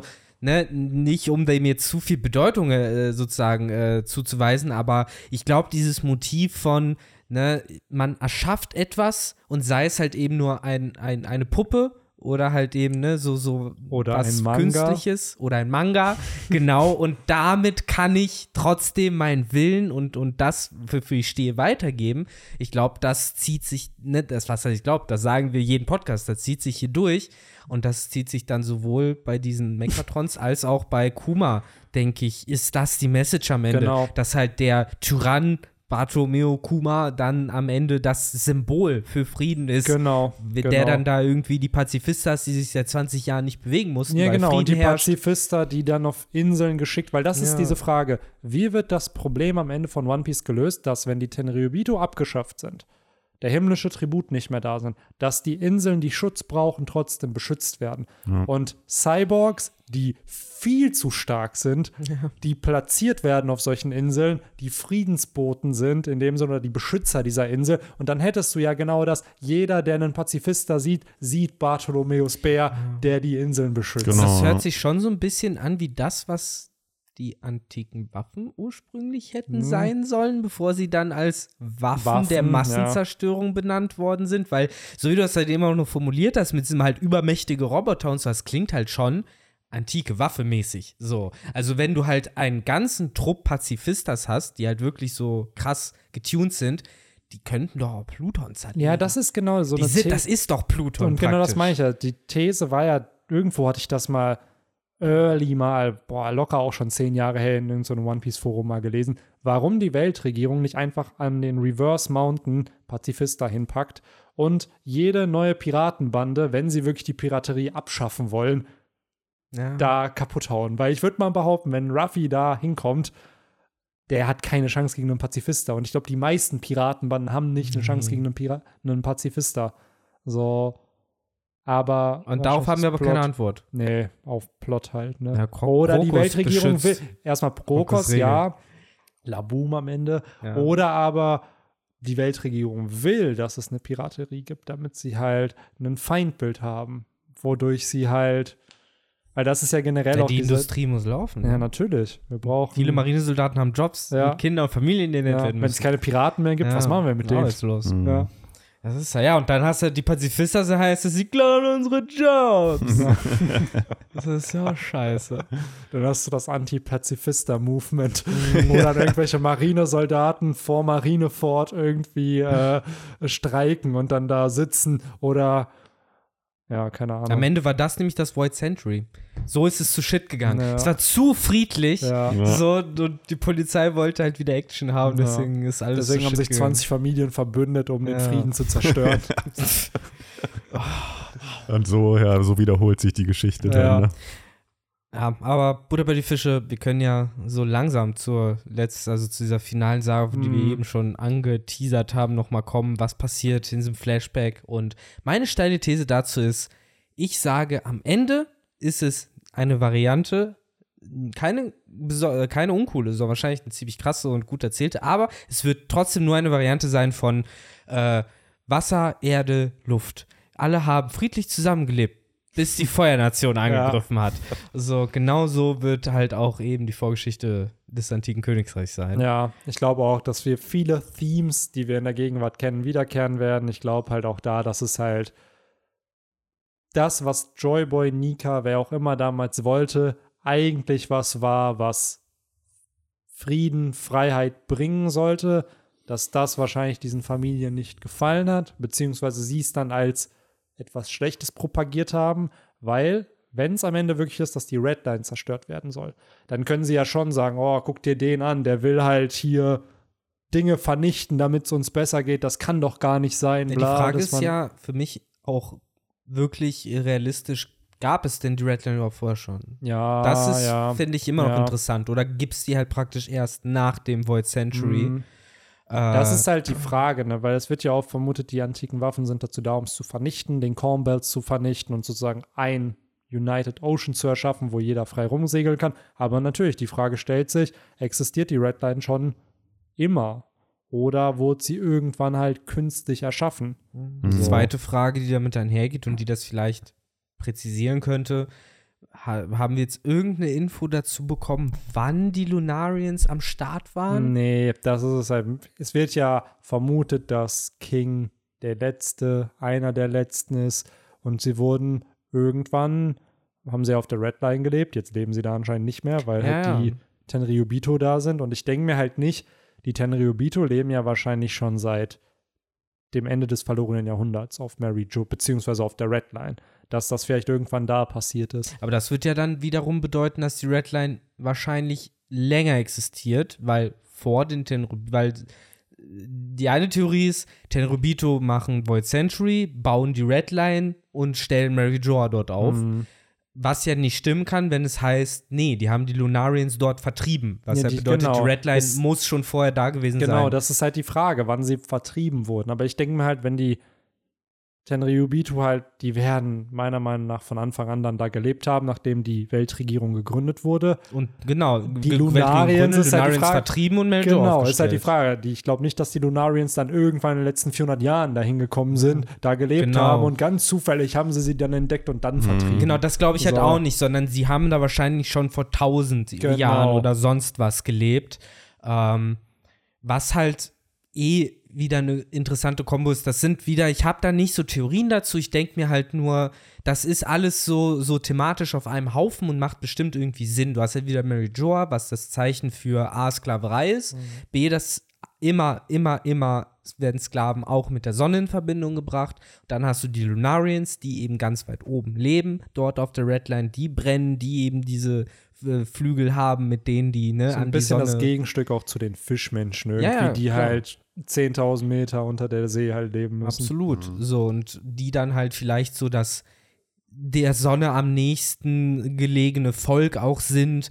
Und da wäre halt dann interessant, wer hat diese Sage von Nika, dem Sonnengott, denn überhaupt angefangen? Und vielleicht waren es ja ursprünglich die ersten Lunarians, die damals als erste Sklaven auf Mary Joa eingesetzt worden sind, bevor Ja. dann eben die anderen äh, ganzen äh, Spezies aus dem One Piece-Universum da sind halt sie ja auch, das ist halt wieder so ein Ding. King hat überlebt, King wird Eltern gehabt haben. So, wer sagt nicht, dass noch Lunarians halt leben, aber halt Bestimmt. alle versklavt sind auf Mary Joa. Oder halt ein So. paar versteckt irgendwo. Oder versteckt, genau. Weil das wäre auch eine Erklärung, warum dann eben King äh, überhaupt äh, auf Pankasat war das, ne? Wo die die Experimente genau, der wurde, haben. da wurden Experimente an ihm ja, gemacht. vielleicht wurde er wirklich einfach halt, ja, zur Verfügung gestellt, Ja. sozusagen, aus Mary Jo aus dem Stall raus. Was auch halt, nochmal zeigen würde, warum sich Kaido und King halt so verstehen, weil Ja. vielleicht, falls King wirklich ein Sklave gewesen war damals, Kaido ja auch schon krassen Hate gegen die ja, die wurden hat. beide verkauft. So Die genau. wurden ja beide verkauft. Genau, wodurch du halt schon ein Bonding hättest, warum die beiden sich halt verstehen einfach, ne? Mhm. weil sie halt die denselben Pain erlebt haben in dem Ja. Sinne.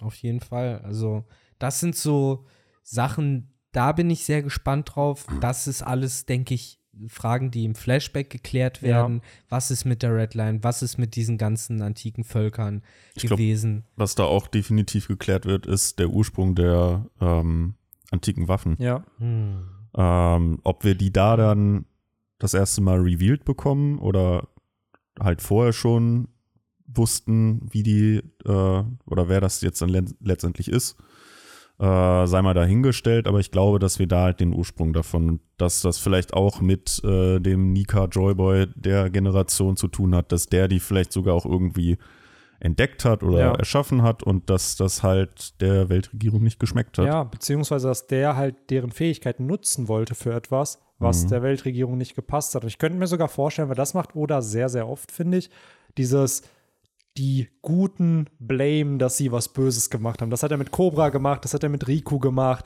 ähm, mit, Mit Tom.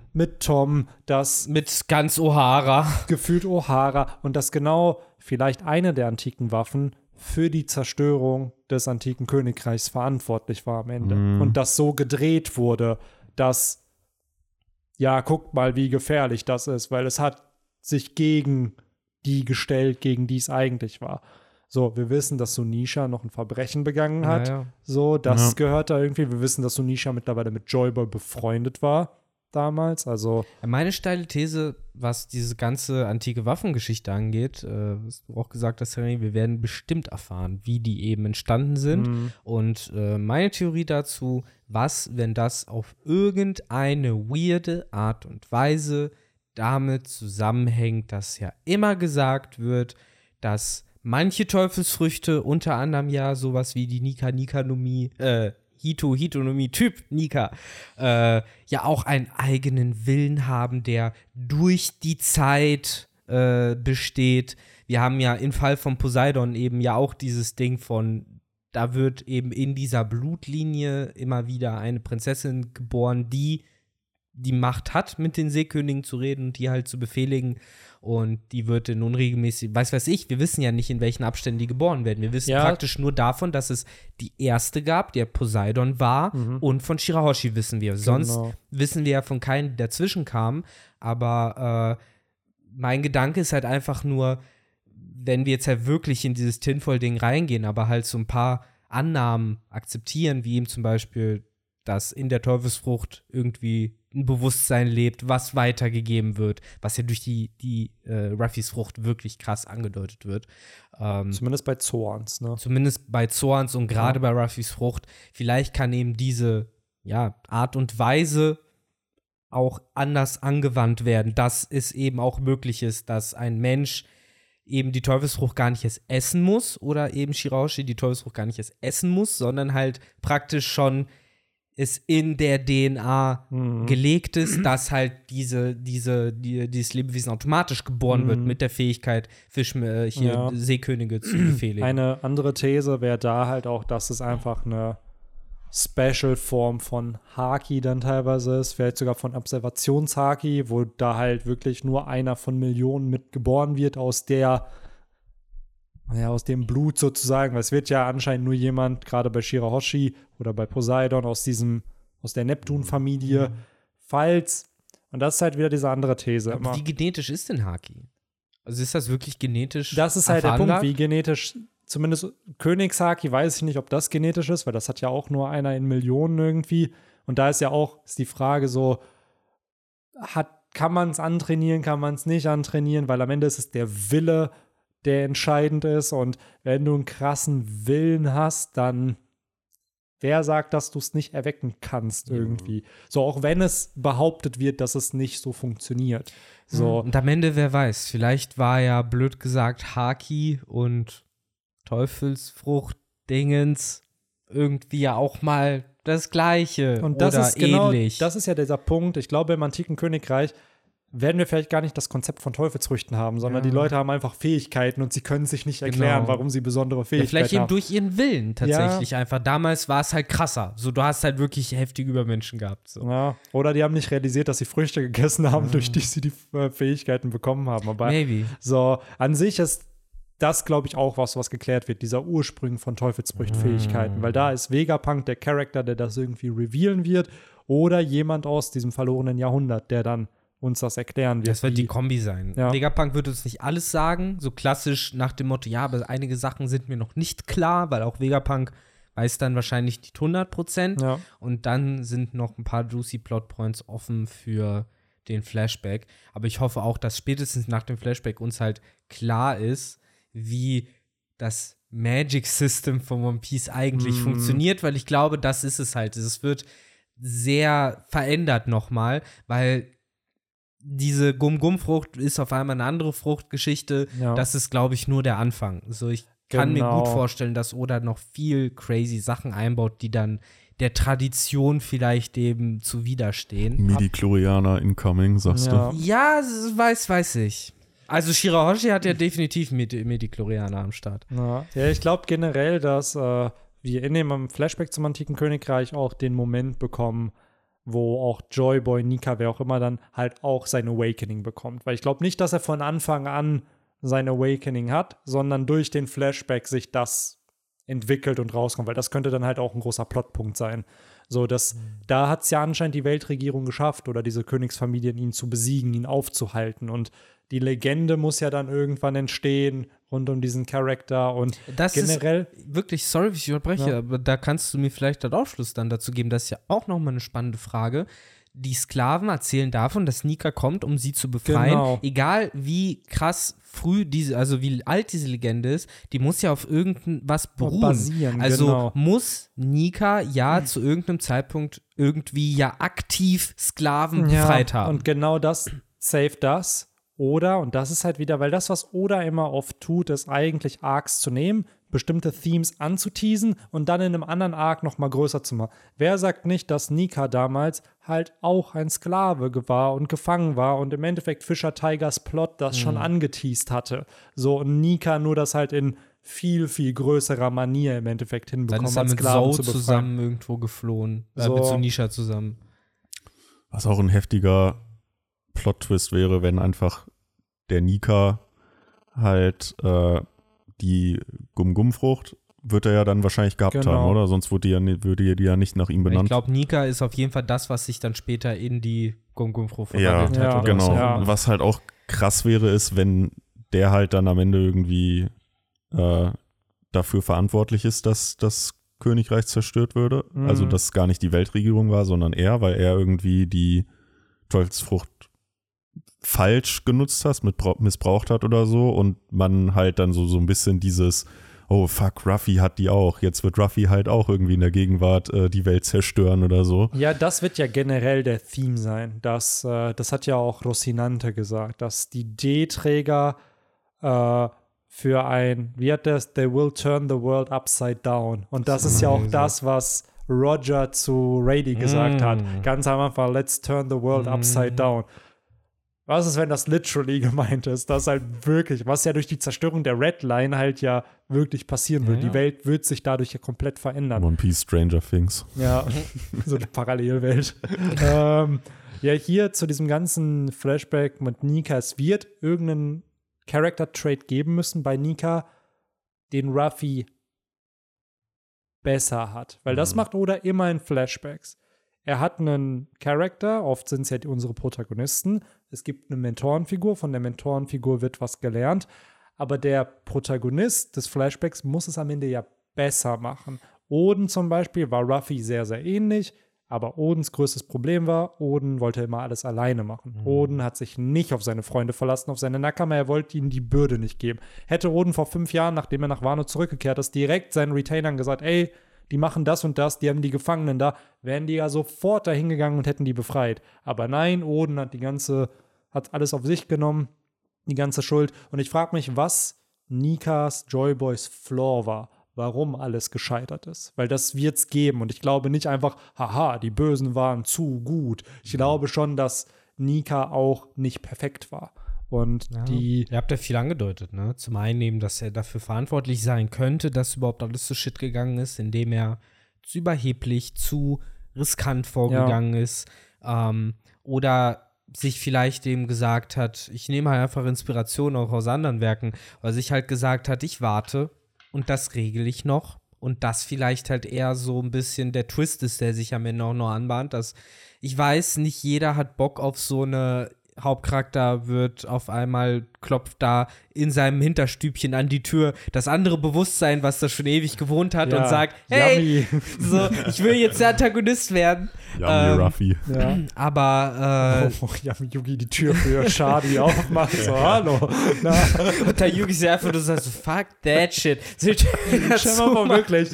Boah, Alter, stell mal vor, wirklich dann im Bewusstsein von Ruffy ist auf einmal geht, keine Ahnung, Joyboy da entlang, Nika und dann ist da wirklich so eine Tür, Yugi, oh, falsche Tür und geht dann so weiter. Ah, übrigens zu dieser ganzen Joyboy Nika-Thematik. Mein, äh, wie man so schön sagt, Headcanon, also das, was ich mir gerade so zurechtlege, ist ja immer noch, es gab die Person, die wurde von ihrer Mama Nika genannt. So, das ist der bürgerliche Name. Und äh, Nika wurde dann irgendwann sowohl als der Sonnengott bekannt, als auch als Joyboy. Joyboy vermutlich hauptsächlich wegen seinem Herzrhythmus, wegen dem Don Do Don, Genau. was immer wieder angesprochen wird, als eben auch der Drum of Liberation. Äh, und Sonnengott, das ist eben die, finde ich, fast schon interessantere Frage, wo dann eben der Titel herkommt. Aber ich, das glaube ich. ich es glaub- ist Nika, es ist eine Person, Ja. es ist Nika. Ja. Nika hat den Titel Joyboy bekommen Genau. und gleichzeitig Titel Sonnengott. Genau, und ich glaube, das ist das, was Oda so ein bisschen machen wird mit den verschiedenen Kulturen. Dass auch der Nika Hm. die verschiedensten Inseln bereist hat, die Leute kennengelernt hat, auf Also Shandor, auf hier Jaya. Dingens-Style, wie heißt denn der nochmal? Äh, Nolan. Noland. Ich, Genau. Ja. Wo dann teilweise auf Jaya damals bei den Chandoran wurde er dann als Sonnengott bekannt, vielleicht bei den Riesen auch, bei den Fischmenschen war es dann Joyboy, also dass einfach jede Kultur, es ist ja oft auch in unserer Welt so, dass viele Sagen und so einfach in verschiedenen Kulturen stattfinden, nur andere Namen da halt haben. Ja. Und Aber während ja nicht nur die Fischmenschen ihn Joyboy nennen, sondern ja auch, und das ist immer noch eine Sache, die ich nicht ganz verstehe, Who sagt, die Sklaven glauben daran, dass es der Sonnengott Nika ist, der genau, kommt. genau. Während King die- Kaido von Joyboy erzählt. Genau, und auch die Gorosei über Nika reden, wohingegen Sunisha über Joyboy Richtig. redet. Warum reden Ja. Joyboy, äh, warum reden halt Sunisha und King explizit von Vielleicht Joyboy? reden die Verbündeten über Joyboy und die sozusagen, die ihn nur durch. Weil, hey, ist Ja, halt aber die guck mal, Das ist, einfach, das ist einfach so ein geografisches Ding wahrscheinlich, Ja. so wie wir äh, Berliner sagen und in Berlin sagen die aber äh, Krapfen. Ja, aber guck mal, King scheint ja, das ist der Unterschied, den ich da sehe. King scheint ja Nika egal zu sein. Er wartet Mhm. Auf irgendjemanden, der Joyboy sein kann, so wie Kaido. Mhm. So, er braucht nicht per se Nika, während und das ist halt, dass ich seltsam finde, so Nisha eigentlich derjenige sein müsste, der sagt, da ist mein Freund Nika. Vielleicht war er. Ja, genau. Aber er sagt ja auch Joyboy. Ja. Während die Gorosei ihn wieder praktisch persönlich anspricht. Weißt du, was ich meine? Mhm. Ja, genau, So, genau. Nika ist ja die persönliche Ja. Anrede, eigentlich die, die, die ihm näher stehen Ja, würde. Und da ja. verstehe ich halt nicht, wieso so Nisha ihn Oh, am Joyboy nennt. das Freunde. Die Gorosei und Nika. Am Ende war es die Crew, die Ja, eine weil die Crew. Sache ist, ey, guck mal, das ist ja auch wieder der, also One Piece hat ja zwei sehr, sehr große Themes. Einmal, ah, wobei drei. Träume, 1000. die allergrößten Träume. Träume und die erreichen. Dann haben wir das Konzept von Freiheit Hm. und wir haben das Konzept von Inherited Will. So. Ja. Was ist? Weil da, Wille da hast du halt zum einen immer Freiheit, das, was Ruffy repräsentiert, Sklaverei, das andere Ende, was die Gorosei repräsentiert. Dann hast du halt Nakama, Ruffy ist bereit, sein Leben für seinen Nakama zu opfern. Dann hast du Blackbeard, der bereit ist, Nakama zu töten, um sein eigenes Ziel voranzutreiben. Also das komplette Gegenteil davon. So, und ich frage mich halt, wie, ja, so, Und beide haben in einen äh, geerbten Willen bekommen. Der eine von Nika Joyboy, der andere von Rox. genau. Und da ist halt die Frage, es gibt es- immer noch diese mysteriöse Figur. Seit wir ja erfahren haben von Whitebeard, sorry, ich weiß, Ja, aber ich ja. bin da, das ist für mich ein sehr großes Moment. Seit wir von Whitebeard erfahren haben, du bist halt nicht der, Ja. auf den Gold Roger wartet, Genau. ist ja diese Theorie von, ha, jetzt haben wir so zwei D-Linien, die gute und die Genau. böse Linie. Genau, und das ist jetzt diese Frage mit, wir haben, jetzt werden wir halt am Ende Ruffy und Blackbeard haben, diese D-Linien. Damals waren es Roger und Rox. Und nochmal damals. Und was war es damals? Und genau. Gab es den, den Evil Joy? Gab es Ja. Evil Joy sozusagen damals im antiken Königreich? Wer Es- war der Widersacher von Joyboy? Wer war Joyboys Antagonist?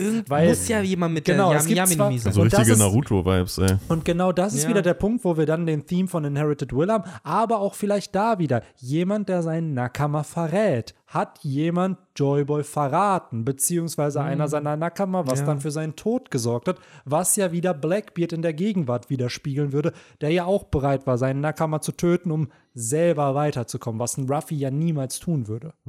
Also praktisch im Endeffekt die Kain und Abel Story all over again.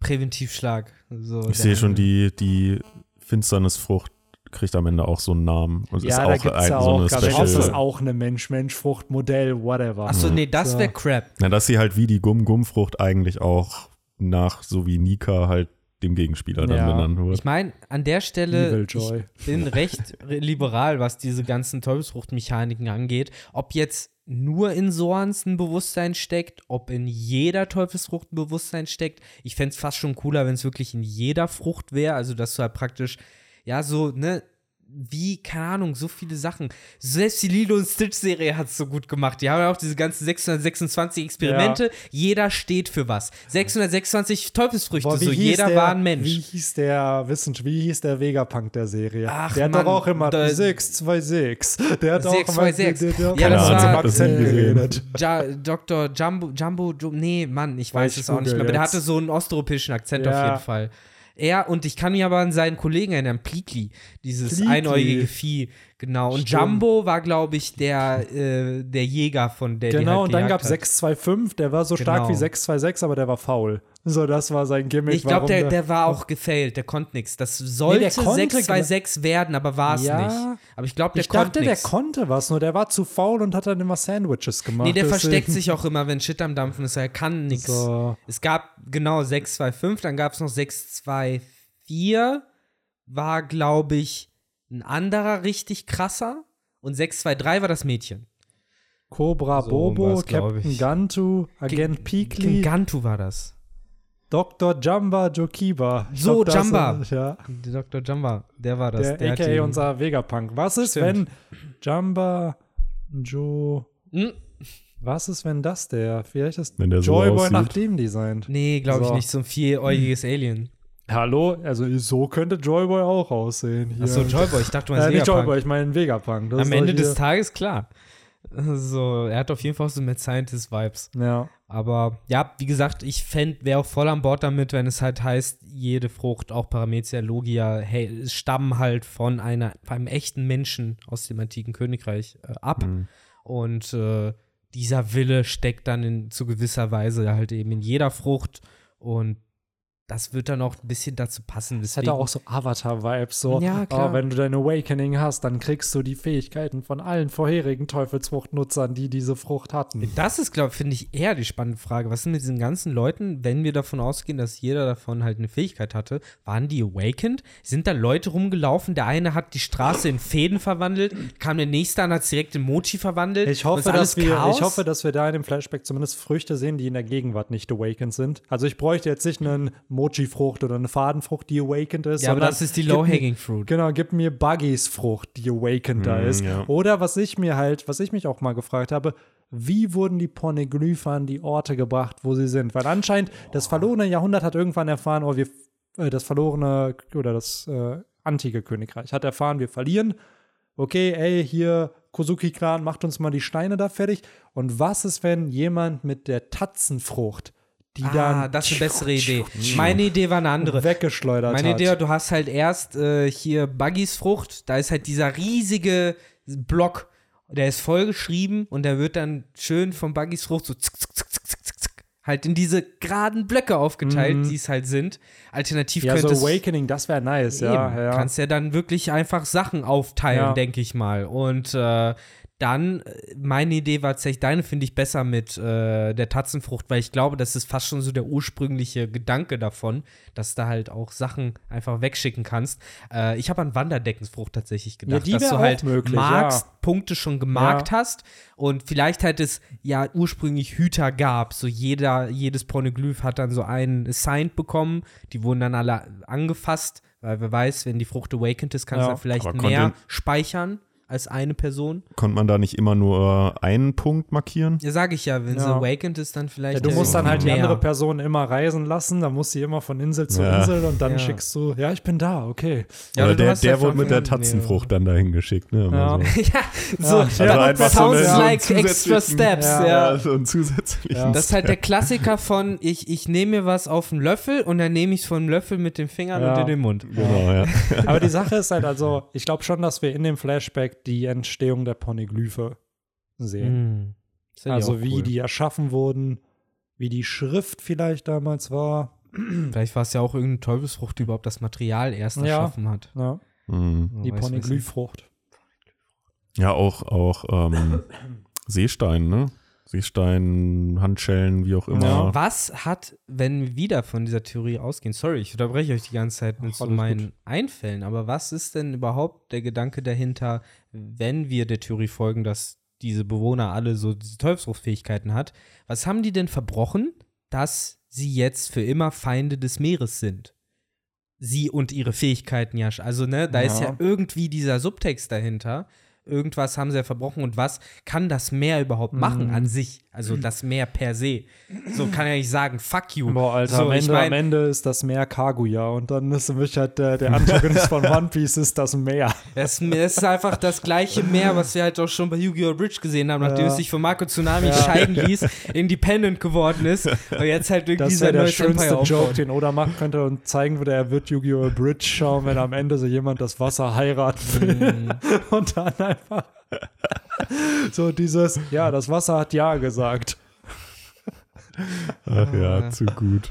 Ja, nee, aber das finde ich ein interessanter Gedanke. Was, Ja. was kann das Meer tun? Aber ja. das stimmt. Ähm, aber um vielleicht noch mal so ein bisschen wieder zu unserer ursprünglichen Roadmap zu kommen, weil ich glaube, jetzt jeden einzelnen Arc auch noch mal äh, explizit auseinanderzunehmen, das wird den Podcast dann doch, äh, glaube ich, in neue Sphären führen, äh, was die Länge angeht.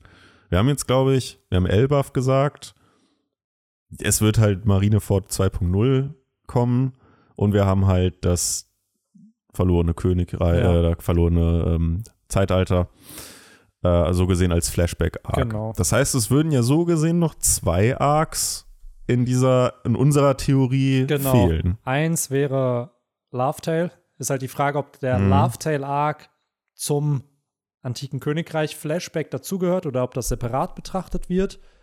Und dann, glaube ich, der Epilog ist halt dann so ein Ende. Aber Und das würde ich glaube- fast dann als Bonus sechsten. Ja, Also Ja, ein paar sehen. Sachen gibt es schon, von denen ich glaube, eine noch passieren wird. Ich lese einfach mal vor. Victor hat Notizen. Risky Red Island, Raijin Island, Mystoria Island, Balloon Terminal, Yukiro Island, Empty Bluffs Island, Apple Dean Island. Das könnten alles noch Locations sein. Dazu kommt Full Lead, Vira und natürlich Elbaf, was wir eben schon erwähnt haben. Alles Inseln, die von Oda in Road to Love Tale Teil 1 als mögliche Orte beschrieben sind, wo ein das letzte Road Poneglyph, was Ja. Okay. fehlt, sein könnte. Ja. Äh, wo am ich Ende denke, keiner der Orte. Ey, das wäre zu krass. Ja, also ich hoffe, einer einer, davon. wahrscheinlich, So, ja. Ja. Weil es gibt, also ich kann es nochmal präzisieren, Elbaf, Vira und äh, Full Lad. Full Lad ist übrigens die Insel, auf der Blackbeard gechillt hat. Also Beehive. Wie? Beehive, mit genau. 5000 Das, Übersetzungen. das sind die drei, die so größer sind, mit Mm. Bildchen daneben. Und Ja. die anderen, die ich gerade ganz vorgelesen habe, Raijin Island und sowas, das sind die, die einfach nur von ihm aufgeschrieben worden Ja. sind. Äh, Das war wirklich so, ja, oder du kannst nicht nur drei, mach mal noch mal fünf Ja. Inselnamen, pack die mal rein. also ich glaube, dass wir einige davon zu sehen bekommen auf die eine oder andere Weise. Ja, Das- Raijin haben wir ja schon aus. zweimal sogar gesehen. Einmal wollte die Strohhutbande zu Beginn der neuen Welt ja auf diese Insel auch gehen. Da haben sie extra den neuen Lockport bekommen und dann ist so, ah ja, da ist ein Anruf vom Pankasat, lass mal dahin. Und dann haben sie nie wieder, glaube ich, den Lockport Stimmt, benutzt. brauchten sie ja nicht mehr, ne? So. Das stimmt. Äh, und das zweite Mal ist, und da wirst du mir jetzt vielleicht noch ein kleines Stichwort liefern. Wann haben wir die nochmal gesehen, die Insel? Raijin? Jo. Äh, Du hast ja gesagt, zweimal. Zweimal. Das erste Mal, genau. Also das erste Mal, äh, als Urush dahin wollte. Da verkauft die Omi den Regenschirmer. Mhm. So. Rouge übrigens eine von zwei Figuren, von denen ich auch fest davon ausgehe, dass wir sie noch in der nächsten Staffel sehen. Und Mhm. zwar zum einen, wie gesagt, Rouge, zum anderen Weevil. Das sind die zwei Ja. Figuren, Und Bonnie. die schnell relevant. Ja, Bonnie weiß ich nicht. Bonnie könnte vielleicht wirklich so Secret, Secret, äh, weiß, weiß ich was sein. Die wenn gehört nicht mal ihre neu, zu den neuen wurde. Revolutionären, zu den Man Neo-Revolutionaries. muss, man muss ja sagen, jetzt wieder ein paar Infos aus Road to Love Tale, aber diesmal eben aus dem Teil 3. Es gibt ja, ich glaube, es sind tatsächlich zwei oder drei Früchte, die immer noch nicht von Oda benannt worden sind. Und das ist ja zum einen Bonnies Frucht, der er Mhm. keinen Namen gibt, dann Karasus Frucht, die immer noch keinen Namen bekommen hat, Mhm. und eine Frucht, die ich vergessen habe, die bestimmt auch ganz wichtig ist. Wer war nochmal Karasu? Das Der- ist der äh, Rabentyp, der Rabentyp. Anführer des Südens von den Revolutionären. Ach ja, ja, ja, ja. Ich glaube, das ist eine. Mischung aus Paramezia und Zoan. Ich glaube halt einfach, dass es äh, wieder irgendwas Crazyes ist. Ja. Gen- Deswegen sagt Oda es nicht. Ende Genauso ist wie es bei so ein Bonnie. mythologischer Rabengott irgendwie. Ja. So, und bei Bonnie, Die Tashi-Frucht ist das. ja, Ich glaube halt einfach, der Name der Frucht ist wichtig, weil er vielleicht irgendwie nochmal darauf hinweist, was. ja, es damit ist die vielleicht Frage. wirklich es, möglich es ist ist. halt die Frage, ob es ein Paramezia oder Zoan halt ist. Es ist Ja. halt wirklich, weil man sieht immer, dass er halt Raben befehligen kann irgendwie. Es ist aber die Frage, Ah, du meinst Karasu jetzt? Ja, genau, Karaso. Und bei Bonnie, da wurde ja lange Zeit, ist es eine reife Frucht, weil so das, was äh, Ja, die Reif- kann. Reifrucht Und jetzt kommt's, schon. genau, die gibt es schon, das haben wir dann erfahren. Und Bonnie kann das ja auch reversen. Genau. So, das heißt, die kann beide Ways gehen. Und äh, ihr wahres Alter wird ja nur vermutet als, ich glaube, 26 oder so. Also es ist nicht bestätigt. Nee, sie als 26. erscheint im Aussehen einer Genau. 26-Jährigen. So, wie alt sie wirklich ist, weiß man halt nicht. Ist dieser, dieser Omi-Style, ist das ihr wahres Alter? So, und äh, da ist dann halt entsprechend, was ist ihr Plot mit Kuma, also mit Bartholomeus Bär, Mhm. und was ist ihre Teufelsfrucht, was kann sie, weil es wirkt schon sehr broken. Was will einfach- sie halt auch wirklich? Genau, ne? was will sie halt auch. Warum isst sie so viel? Ja, Wie sonst nur Ruffy. ja. Und Ist es generell. Ruffys Schwester? Ja, nein. Monkey das wurde ja damals echt Jewelry. vermutet, ne? Karre, Oder ist es die Mutter? wurde-? Oder ist es die ist Mutter? Hm. Wer weiß. Jo, aber wie gesagt, ich glaube, die Mysteries, die jetzt. Ja, eins der Mysteries wird ja in der nächsten Staffel aufgedeckt. Entweder wir werden Weevil sehen, wir werden, Mm. ähm, wen habe ich eben noch genannt? War der zweite, der mit Weevil zusammen gezeigt wird? Äh, Äh, Rouge. Rouge. Oder äh, tatsächlich der letzte der zehn titanischen Kapitäne. Ja. Einer von diesen drei Ja. wird gedroppt nach Ja. Wano und wird Trouble machen. Ich glaube, dass Weevil könnte ich mir auch bei Elbaf gut vorstellen. Es Weevil ja kann ich mir, Zeit. Es wird genau, Weevil kann Zeit. ich mir bei Elva vorstellen. Ja, oder- oder auf Swings, wenn Genau. wir sie da halt hingehen. auf dem Grab von Weil Whitebeard. es wird eigentlich ja die ganze Zeit angeteased, dass er nur von seiner Mama da manipuliert wird und dass Weevil vielleicht gar nicht so böse ist. Aber er so, scheint ja Loyalität seinem Daddy gegenüber seinem zu haben. Daddy zu haben, ne? Whitebeard halt. Und daher, Vielleicht will Ja. ihm ja wirklich einfach nur Respekt zollen auf genau, der Insel. so. Und Ist halt die Frage, was mit Bucking geht dann. Ne? was mit Bucking geht und was da halt ist. Ich könnte ihn mir vorstellen, dass er relativ early auftaucht, so, Mhm. weil er schon irgendwie als neuer großer Charakter established wurde, irgendwie so nach war, äh, nach Dressrosa Mhm. und dann gefühlt nie wieder wurde der behandelt. Und das ist auch mittlerweile schon sieben Jahre her. Also, dass da ein bisschen mehr Plot kommt. Also, Weevil sehe ich auf jeden Fall. Ähm, Wer weiß, vielleicht ist am Ende ja Bucking die Figur, von der wir so einen Explanation-Dump bezüglich der Rocks überhaupt bekommen. Am Ja. Ende ist es ganz trollig Am und wir kriegen halt I. Buckings Flashback ja, äh, über die Rocks und sehen dann eh wieder alles nur zur Hälfte. ja. Aber Ja, generell. Also ich glaube auch in dieser finalen Sage, wir werden also zwei große Flashbacks haben. Einmal halt Antike Königreich. Ich glaube aber auch, dass wir den Rocks Flashback kriegen, den God Valley Flashback. Ja, was ist da passieren. passieren? Genau, das muss vorher passieren. Und was ich halt glaube in der finalen Saga, das ist so ein bisschen, weil es am Anfang erwähnt wurde und gefühlt selten thematisiert wird, aber die Strohhüte werden ihre Träume erreichen. So, Ruffy wird König der Piraten. So, Zorro wird irgendwie gegen Falkenauge kämpfen. Keine Ahnung, wie das noch mit reingesprinkelt wird. Sanji wird das All Blue finden. So, wir werden Laboom, Brooke, der Laboom wieder treffen wird. Wir werden halt Robin, die das Rio Poneglyph findet. Ich frage mich nur, also es gibt, finde ich, ein paar Träume in der Strohhutbande, die so A-Plots sind, also wie jetzt König der Piraten. theoretisch auch Nami mit der Karte. aber das meine ich halt. Nami, Chopper, ich finde auch Frankie, äh, Jimbei, das sind so Plots, die eher so Epilog-Charakter für mich haben. So, Jimbei will die Verbindung zwischen Menschen und, und Fischmenschen verbessern. Das klingt eher wie, wie so ein Botschafter.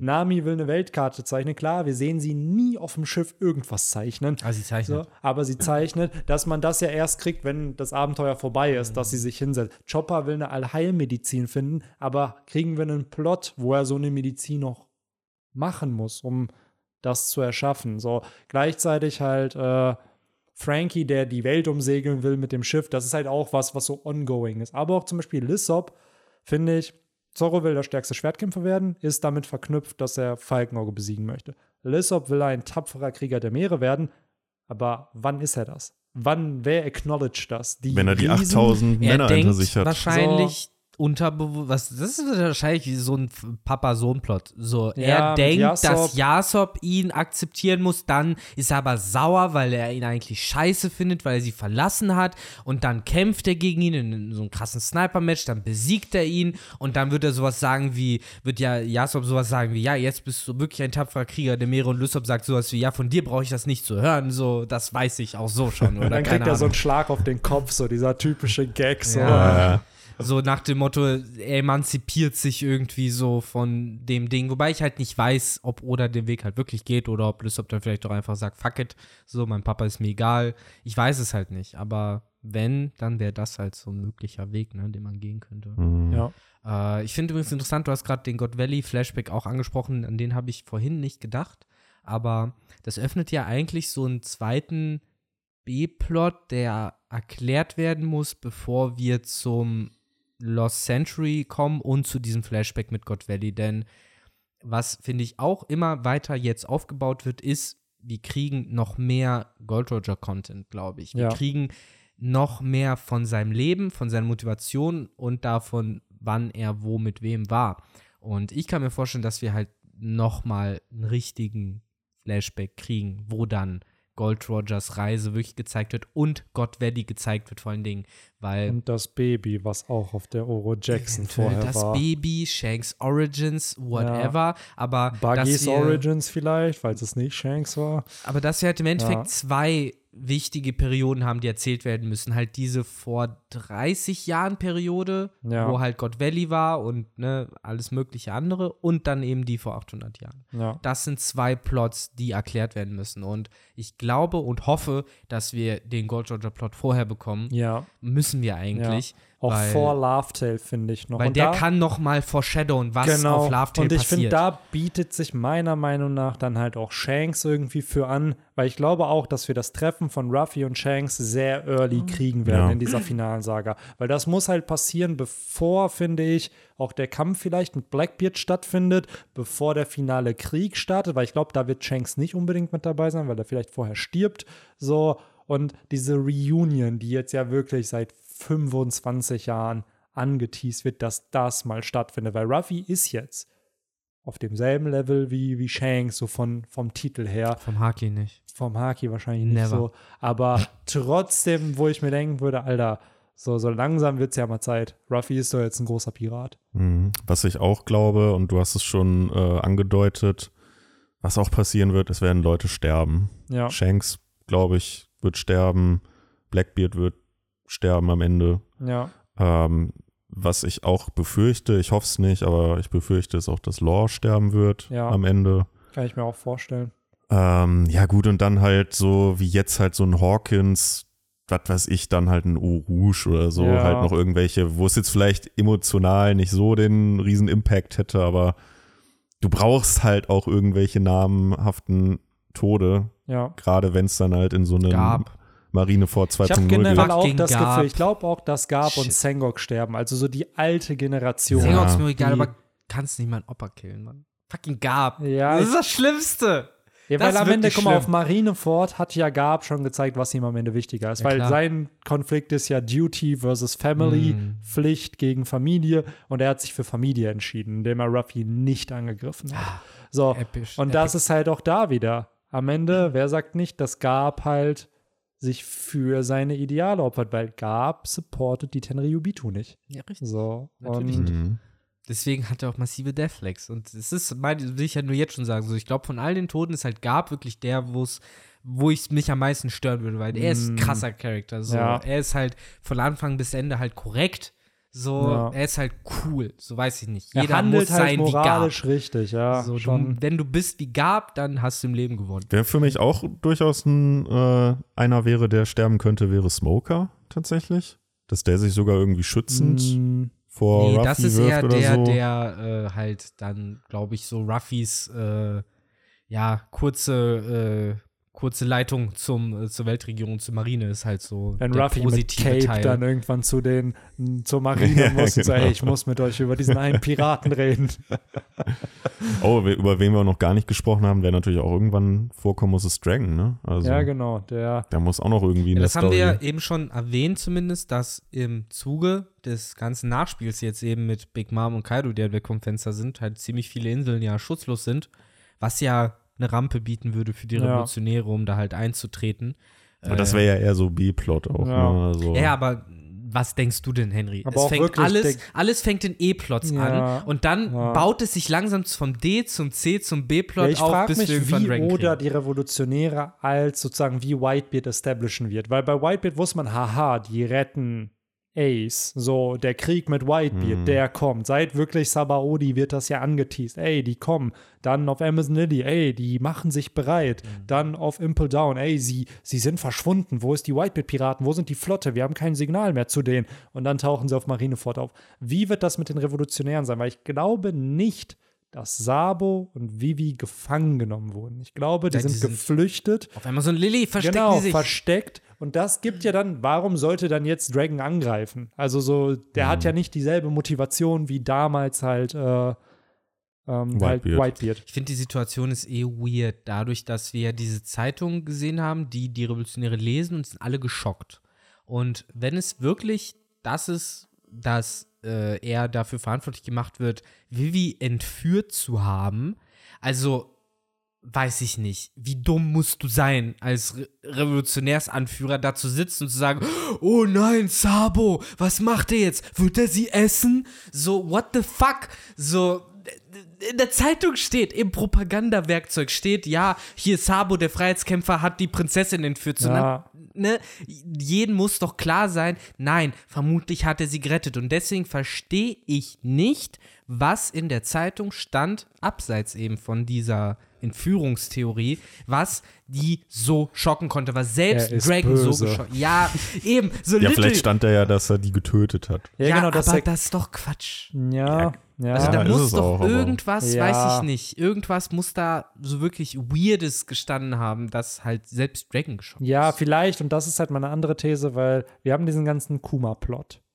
Wir haben den ganzen Bartholomäus Bär-Plot und er wird am Ende als Symbol für Freiheit und Frieden stehen. Okay, aber was ist, wenn Sabo Bär getötet hat, damit er befreit wird von diesem Sklaverei, keinen freien Willen mehr haben, whatever, und das auch noch da steht, weil ich habe mich nämlich gefragt, wie wird Bartholomäus Bärs Plot noch weitergeführt, Ja, weil er hat, kein, er hat halt keinen Willen mehr. Das heißt, er wird dann halt auftauchen als Figur, aber wirklich was tun, außer er hat noch einen geheimen Befehl programmiert bekommen von Vegapunk. Er wird ja Was- wahrscheinlich, sobald ein Tenrubito auch noch schief angeguckt wird, wird er in Beschützermodus gehen, denke ich mal. Ich meine, der, der eine Tenrubito reitet ja auf dem rum und ich glaube, der ist ja immer noch gefährlich und bewaffnet. Auch Genau, also der hat Willen ja mehr seine Teufelsfruchtfähigkeit, der Ja, ist ja ja. immer noch stark. Ich frage mich halt nur, wir wissen, dass er einen Geheimbefehl hatte. Das heißt, das kann er ja kriegen. Was ist also, wenn er einen Befehl bekommen hat, ey, wie damals, wenn jemand von der Strohhutbande auftaucht, dann machst du X. Also dann hast du die Thousand Sunny beschützt. Was ist, wenn er einen Befehl hatte, wenn ein Revolutionär auftaucht, dann machst du Y. So. Ich würde sogar vielleicht noch einen Schritt weiter gehen in dieser Theorie, was ja wirklich schocken könnte. Und der Twist, vielleicht ist es ja keine Lüge, sondern einfach die Wahrheit. Und deswegen schockt es auch so sehr, wenn es sowas heißt wie äh, Sabo hat halt mit Kuma getauscht. So nach dem Motto. Wir haben ja eh Sabo eventuell als damalige Adligen oder sonst was. Und wer weiß, vielleicht gab es ja irgendwie einen Fall, an dem vielleicht auch hier Dingens beteiligt war. Wie hieß nochmal sein Stiefbruder? Stelly. Stelly. Stelly, nicht Stassi, sondern Stelly. Äh, wie auch immer vielleicht noch eine Rolle gespielt hat, dass es dann am Ende hieß, okay, Sabo hat sich gestellt. Gestellt und, weiß ich nicht, ist jetzt bereit, Rolle XY für die Tenrubito auszuführen. Und das ist halt so unglaublich. Er ist auf Tequila Wolf und dann müssen sie erst nach Tequila Wolf, um ihn zu befreien. Ne? Keine Ahnung. Ab Das in halt den sowas in die Richtung Blue. geht. Das würde zumindest so eine Art Soft-Thread geben von Sabo ist bei den Tenrubito auf Meljor in ihren Klauen. Aber sie bringen ihn noch nicht um oder so. Er Ja, ist einfach hat- nur dort. Hätte das nicht denselben Vibe wie Ace ist im Wimpel Down und ist dann da noch im Wimpel Down und er ist gefangen. Also dieser, Er soll ja nicht er ist gefangen. werden. Also ja, aber ich habe halt eher das Gefühl, oder ist ja oft dieses zwei Seiten von der Münze. Wir haben Alabaster, ey, Crocodile will die Insel einnehmen, Dressrosa, die Insel wurde schon eingenommen. Es ist im Endeffekt ein ähnlicher Plot, nur reversed. Hier in dem Fall denke ich mir, es wäre ja schon, wenn er auch da wieder gefangen genommen wurde, es wäre von den Plot-Beats ja einfach nur wie Marineford und Impel Down. So, ich bin auch dafür, dass eine Threat für Sabo da ist, auf jeden Fall, weil der soll jetzt nicht einfach nur was ist, wenn Sabo noch mehr gesucht wird als Dragon, weil er eben jemand das wäre die Alternative, weil so wir können die Frage ja so ein bisschen beantworten, was ist es wirklich, wenn wir sehen, Henry hat es eben schon erwähnt, wir haben ja äh, Sabo im letzten Kapitel gesehen. ja Und zwar äh, auf einem ja, Plakat, Poster, Ja. Bildschirm, man weiß Ja. es nicht.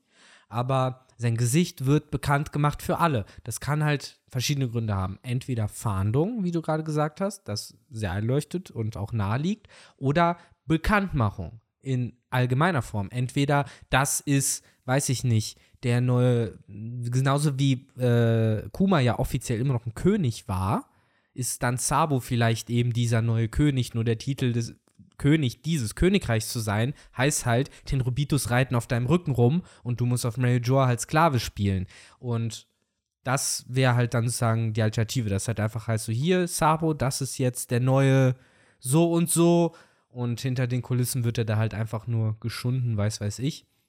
Wäre halt einfach nur so ein bisschen so ein Ding, was das unterscheiden würde auch von diesem Ace-Teil, weil bei Ace war es halt wirklich das Zeitlimit von der wird hingerichtet.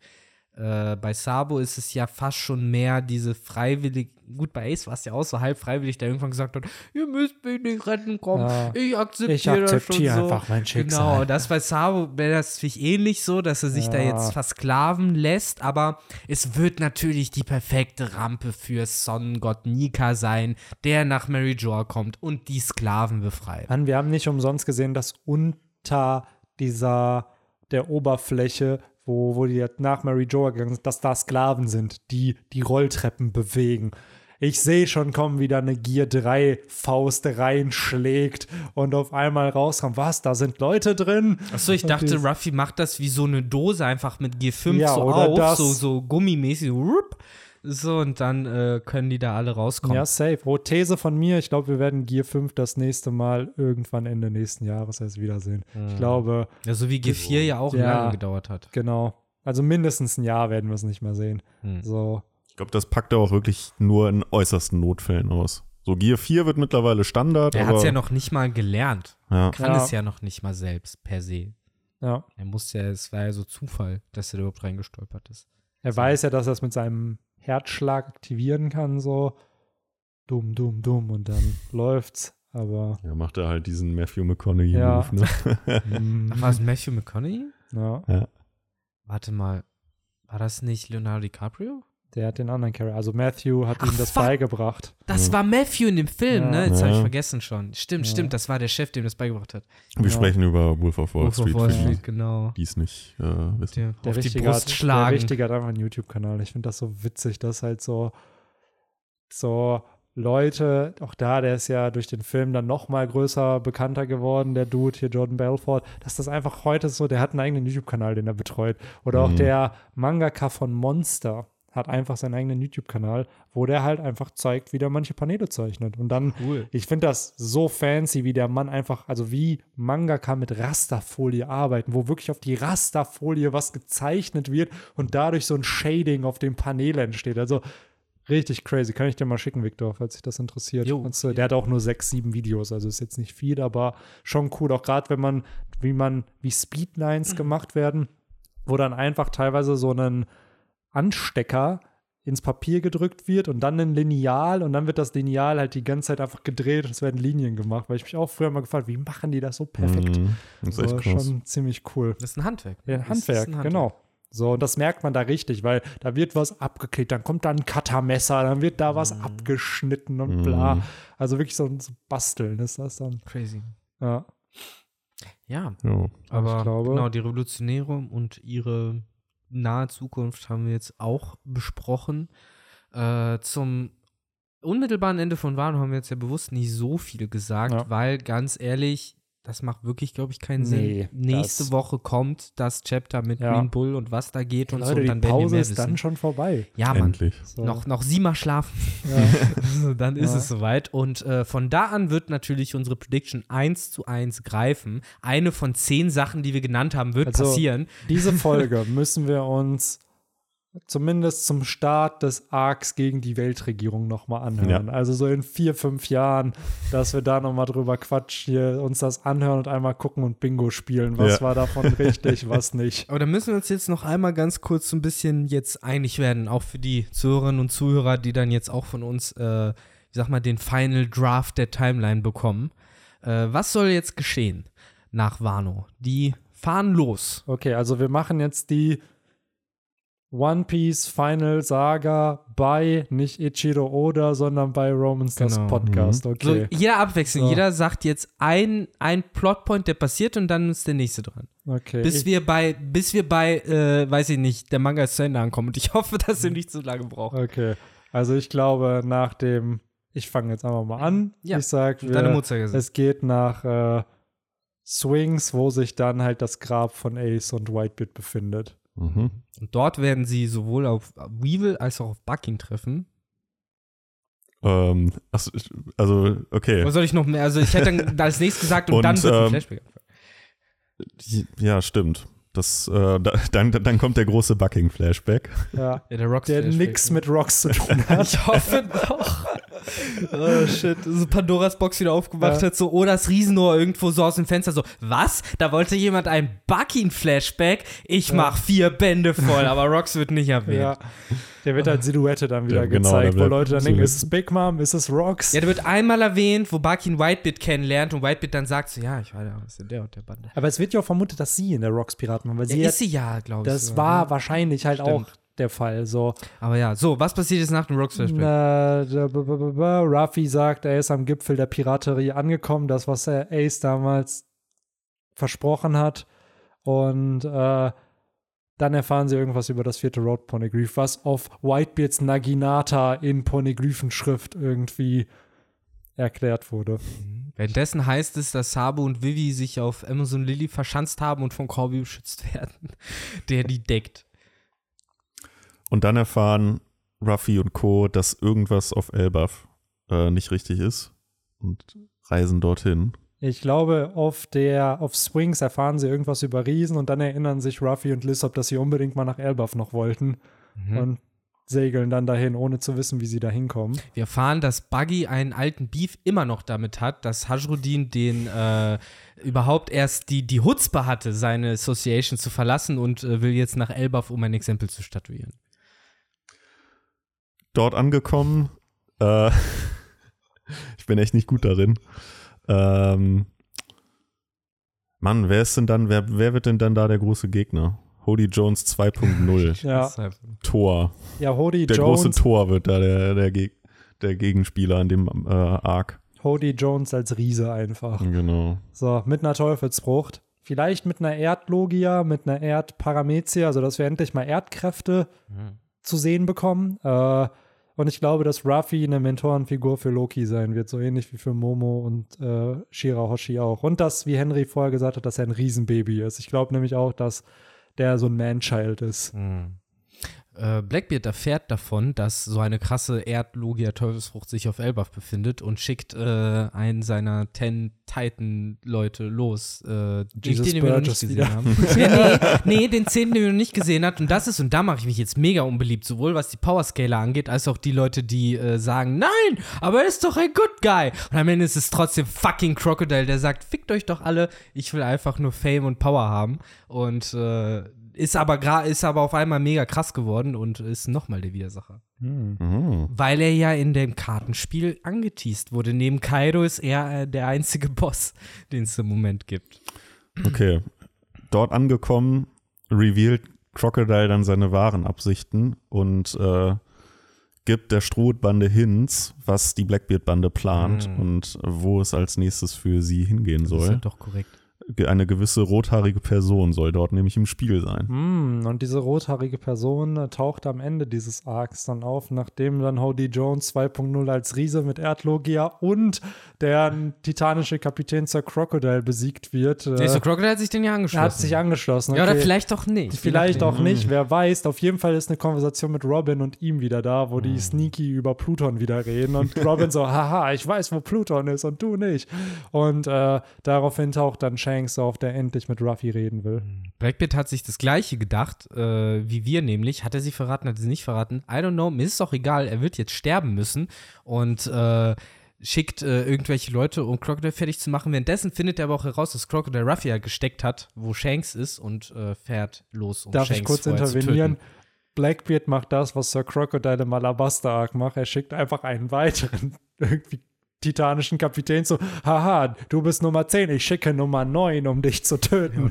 Ja, so. wie Mr. 3 und Mr. 2 und wer Aber auch es muss immer. jetzt mal jemand sterben, Henny. Ja. Los. Ja, äh, dann wird halt, dann stirbt jetzt der titanische äh, Reiter Nummer 2 und Sanji telefoniert mit Blackbeard und äh, kündigt sich als Mr. Prince an. Shanks lebt immer noch, oder was?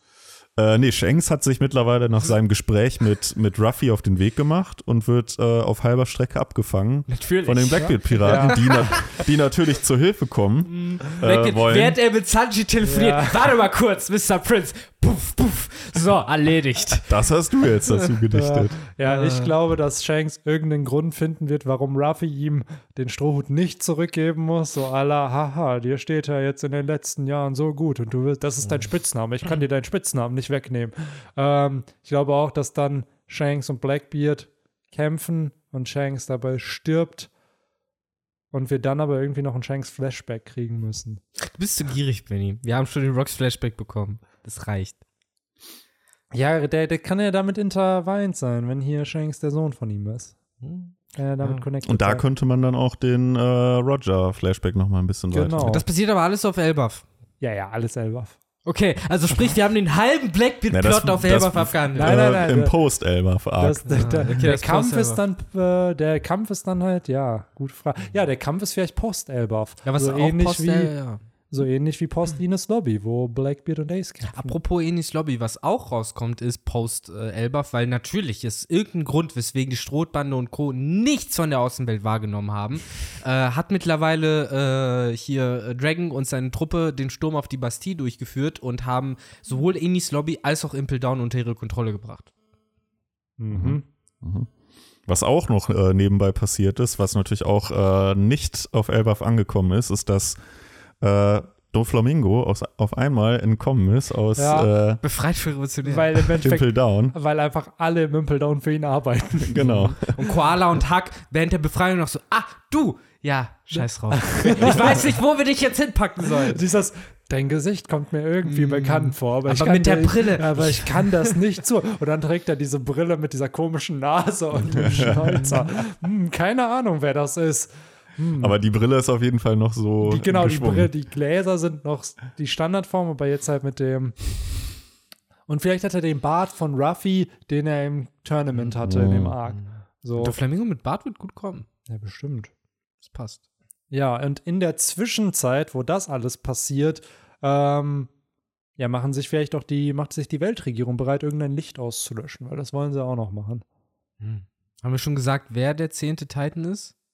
Äh, Crocodile. Crocodile Stimmt, war das oder. Fuck, Kusan, Crocodile, ja. ne, jetzt habe ich mir eine Chance vertan. Der, Der elfte Titan kommt Ja. jetzt. elfte Titan, der Geheime, nämlich Aokiji oder beziehungsweise Kusan. Äh, und dann äh, werden krasse Sachen äh, enthüllt, unter anderem, dass er irgendwie Infos dazu hat, wo noch eine andere antike Waffe versteckt ist und dann geht's wirklich mal nach die Suche nach, auf die Suche nach Uranus, bevor irgendwas anderes passiert. Können wir das ein bisschen noch. schneller machen, weil ich muss leider echt gleich los. Und wir sind Uranus, schon über zwei Flashback, Stunden. Ende. Genau, Marineford 2.0, Ja. äh, Love Flotte Tale, taucht auf, One Piece, Love-Tale. Ende. Ja, Sake ist das One Piece, Zerstörung der Redline, der Plan. Äh, Und wir haben uns darauf geeinigt, entsteht. Bartholomäus Bär wird vor Chapter 1250 anscheinend dann nicht, nee, Bartolomeo und die Flotte werden vor Chapter 1250 nicht auftauchen.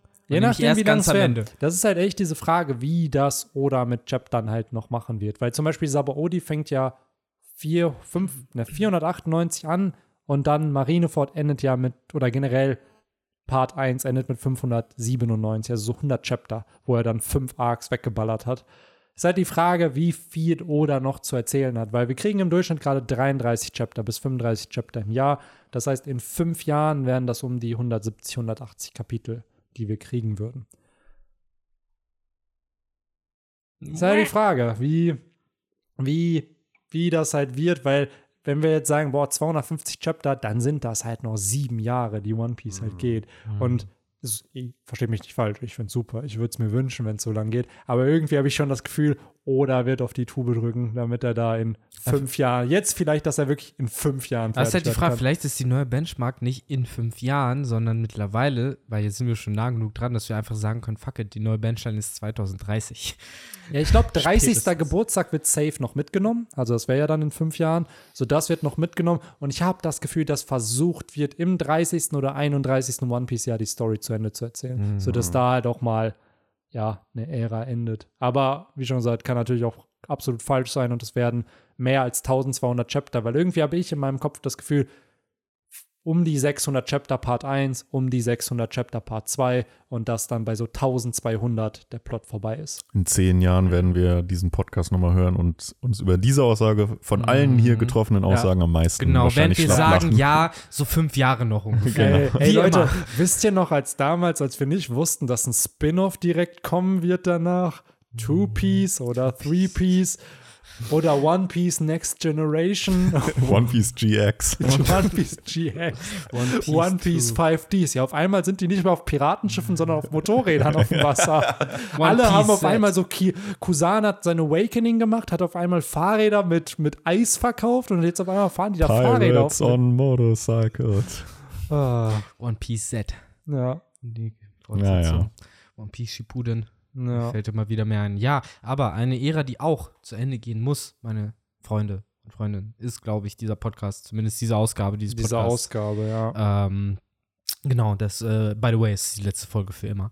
Äh, Boah, ich hoffe, dieser Tag wird noch lange dauern. Ey, den Gag macht kommt. ja fest und flauschig wirklich jedes Mal, wenn wir in die Sommerpause gehen, ne? weil tausend Leute mal wieder fragen so, ja, hören die jetzt auf? Ja, die müssen doch ihren Vertrag mit Spotify da jedes Jahr ver äh, verlängern. Und die sitzen dann immer und sagen so, ja, vielleicht hören wir jetzt ja wirklich auf und Ja. lassen irgendwelche KI-Stimmen einfach unseren Podcast Ja. weiter übernehmen. Ja, gute Idee, Jan. Das machen wir genauso. Und dann heißt es halt wieder auf Twitter so, was, fest und flauschig, hört bald auf, bla bla bla. So. Glaubt ihr, Kommt glaubt ihr, es würde den Leuten auffallen, wenn wir aus den über 250 Folgen, die wir aufgenommen haben, wenn sich wirklich einmal die Mühe machen würde, dass sich das alles anzuhören und dann immer Schnipsel aneinander schneiden würde. Also mein Gesprächsfetzen an Victors aus meiner aus Folge 14 an Henrys auf Ja. Folge 27 Das, da auf eine Antwort von Victor auf Folge 150. das wird sich so anhören wie so eine YouTube-Kacke halt. Ja, ne? wahrscheinlich. Also, Aber stell mal vor, wenn man nur die Aussagen nehmen könnte, ohne dass wir uns unterbrochen hätten und whatever, ob man da so eine gescheite KI-Folge, also so Ja, eine wenn man so ge- Fake-Folge machen flüssige könnte. Sätze, ja, das schon eher, ne? Aber Ich habe heute noch ein ganzes Interview gelesen, was von der KI generiert wurde und es ist scary. Ja, ja, also das, das ist ja auf jeden Fall crazy, was da halt möglich ist mittlerweile, gerade wenn die genügend Informationen halt gefüttert werden, ne? Aber ich glaube auch, was Henry gesagt hat, dass das ein bisschen trashy klingen würde, weil wir reden manchmal schon rein, was ja irgendwo normal ist bei einem Gespräch. Impliziert, dass es sich halt jetzt nicht Ja. trashy anhört. Ja, absolut. ja. Zumindest inhaltlich. Ach. So, aber wie gesagt, ich glaube, wir sind durch. Wir haben ziemlich viel rumgesponnen, in die Zukunft geschaut. Yes. Äh, Madame Charlie braucht ihre Kristallkugel jetzt Yes. langsam wieder. Äh, deswegen müssen wir hier auch ausmachen und Ja. dann Richtung Fishman Island. Ja. Äh, genau, was wir geholt haben, müssen wir jetzt auch wieder zurückbringen. Yes. Und nächste Woche geht es wieder nach Wano. Yes. 1054 kommt. Ey, es hat sich nicht, also es war ein Monat, aber es hat sich irgendwie nicht so lange Mhm. angefühlt. Auch wenn So. diese Woche ja wirklich beide Timelines im Hiatus waren, sowohl der Mm. Wano-Arc als auch der Alabaster-Arc. Yes, yes. ja, wir sind wie so eine, keine Ahnung, ich muss mit WoW, du hast die Retail-Version, das sind die aktuellsten Chapter und dann hast du Classic und das ist sozusagen unser Bender-Talk. Dieses, wie du schon sagst, wir haben so zwei Arcs, die so parallel gehen. Du hast einmal die Timeline, die so gerade linear stattfindet und dann die Timeline, die schon vergangen ist, aber die Leute immer noch feiern. Ich denke halt So. an sowas wie How I Met Your Mother, was dann irgendwie die ersten Staffeln auf Pro7 um 5 Uhr morgens liefen und dann halt die aktuellen Folgen jeden Mittwoch kamen. Ja. so ungefähr ist es auch. Ach ja, Genau, aber Benny, er muss jetzt einkaufen. ich es gibt weiter. Sachen. Das heißt, ihr wisst ungefähr, wann dieser Podcast jetzt gerade aufgenommen wurde. Mhm. Äh, wir leben nicht in Berlin, es gibt keine Spätis. Naja. Und wir leben auch nicht in Bayern, das heißt, bis 8 da wäre Uhr. 8 Uhr alles zu, Genau. ey. Das ist wirklich, das war immer so schrecklich. Gerade wenn du bis Richtig, 6 arbeitest oder so. Ja, Wochenende, da kannst du einkaufen gehen. Wenn Ist du denn, haben die hast. Samstag auch? Krass, das wusste ich In gar nicht. Dass die, Samstag ja, haben die ja, aber auf, Samstag ne? haben sie auf, aber halt wirklich unter der Woche einfach, oder generell halt bis 8 Ja. Uhr halt und dann ist Krass. das zu. Das ist so fies, So. ey. wusste ich Das gar war ja nicht. früher hier ja auch so. Ich, so Anfang 2000 habe ich schon das Ja, Gefühl, ja. dass das halt so der Standard war, Ja. bis das dann irgendwann 21 und dann 22 Uhr war. Ja.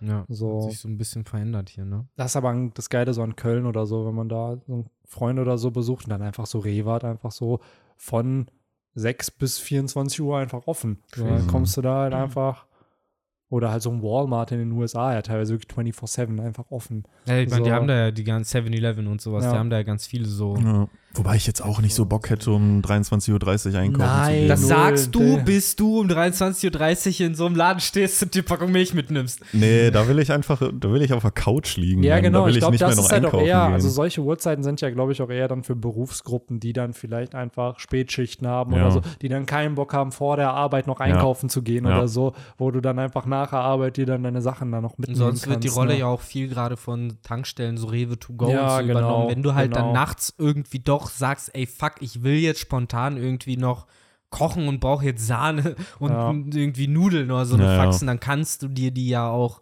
holen im Zweifelsfall. Meistens auch bei war ja immer eher der Struggle, dass du noch Alkohol brauchtest. So. Genau. Den gibt es ja mittlerweile echt überall, immer. Ja. Genau. Also, das muss man Ja, selbst mit sagen. Flaschenpost teilweise, teilweise, wir haben ja auch auf Partys schon mal so darüber dann noch bestellt und Ja, dann ja. liefern die dir das am Genau. Wochenende halt auch noch. Ja.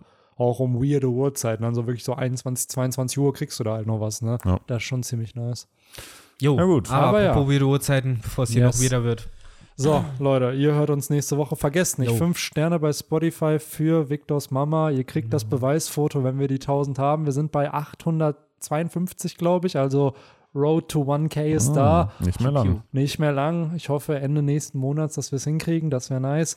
Und sonst, as always, ne? Macht Benny glücklich. Er freut sich immer, wenn er durch die Spotify-Podcast scrollt und äh, unser Podcast auf einmal neben irgendeinem anderen krassen Podcast ist, den er kennt. Und dann sagt er: Guck mal, guck mal, wir Ja. sind neben dem Podcast. Ja, damit macht er nicht nur Benny glücklich. Damit Ja, macht Ja, uns alle natürlich nicht, aber ich äh, aber ich bin immer der, der es shared in die Gruppe. Weil dann, Und dann ist äh, er immer so, cool. Ah, okay, cool. Im Endeffekt, ich will in der Gruppe irgendwann einen Screenshot von Benny reingeschickt bekommen, der aus dem Häuschen ist, weil irgendwie unser äh, Thumbnail neben dem von Gemischtes Hack steht. So, Ja. Das ist Das, jetzt eure das, Mission. kriegen wir, das kriegen wir hin, immer zum Jahresrückblick. Da gab es ein paar Podcasts, das ist sehr, sehr sweet von den Leuten, die das so gehört haben.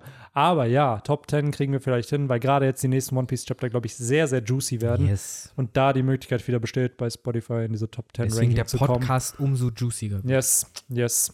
Äh, ja, ihr habt jetzt hier 2 Stunden 14 geballte Ladung, One Piece Talk. Aber die Sonderfolgen sind immer lang. Yes. Sagen, was du willst, die Sonderfolgen sind immer lang. Und mal schauen, wie viel am Ende davon wahr sein wird und wie viel halt nicht. Gerade der erste Arc nach Wano, da bin ich halt gespannt, ob wir da in irgendeiner Art und Weise richtig liegen. Gerade ob Crocodile der zehnte titanische Kapitän ist. So, haut rein, das war's von mir und bis nächste Woche. Ciao. Macht's gut. Ciao, ciao. Ciao, ciao.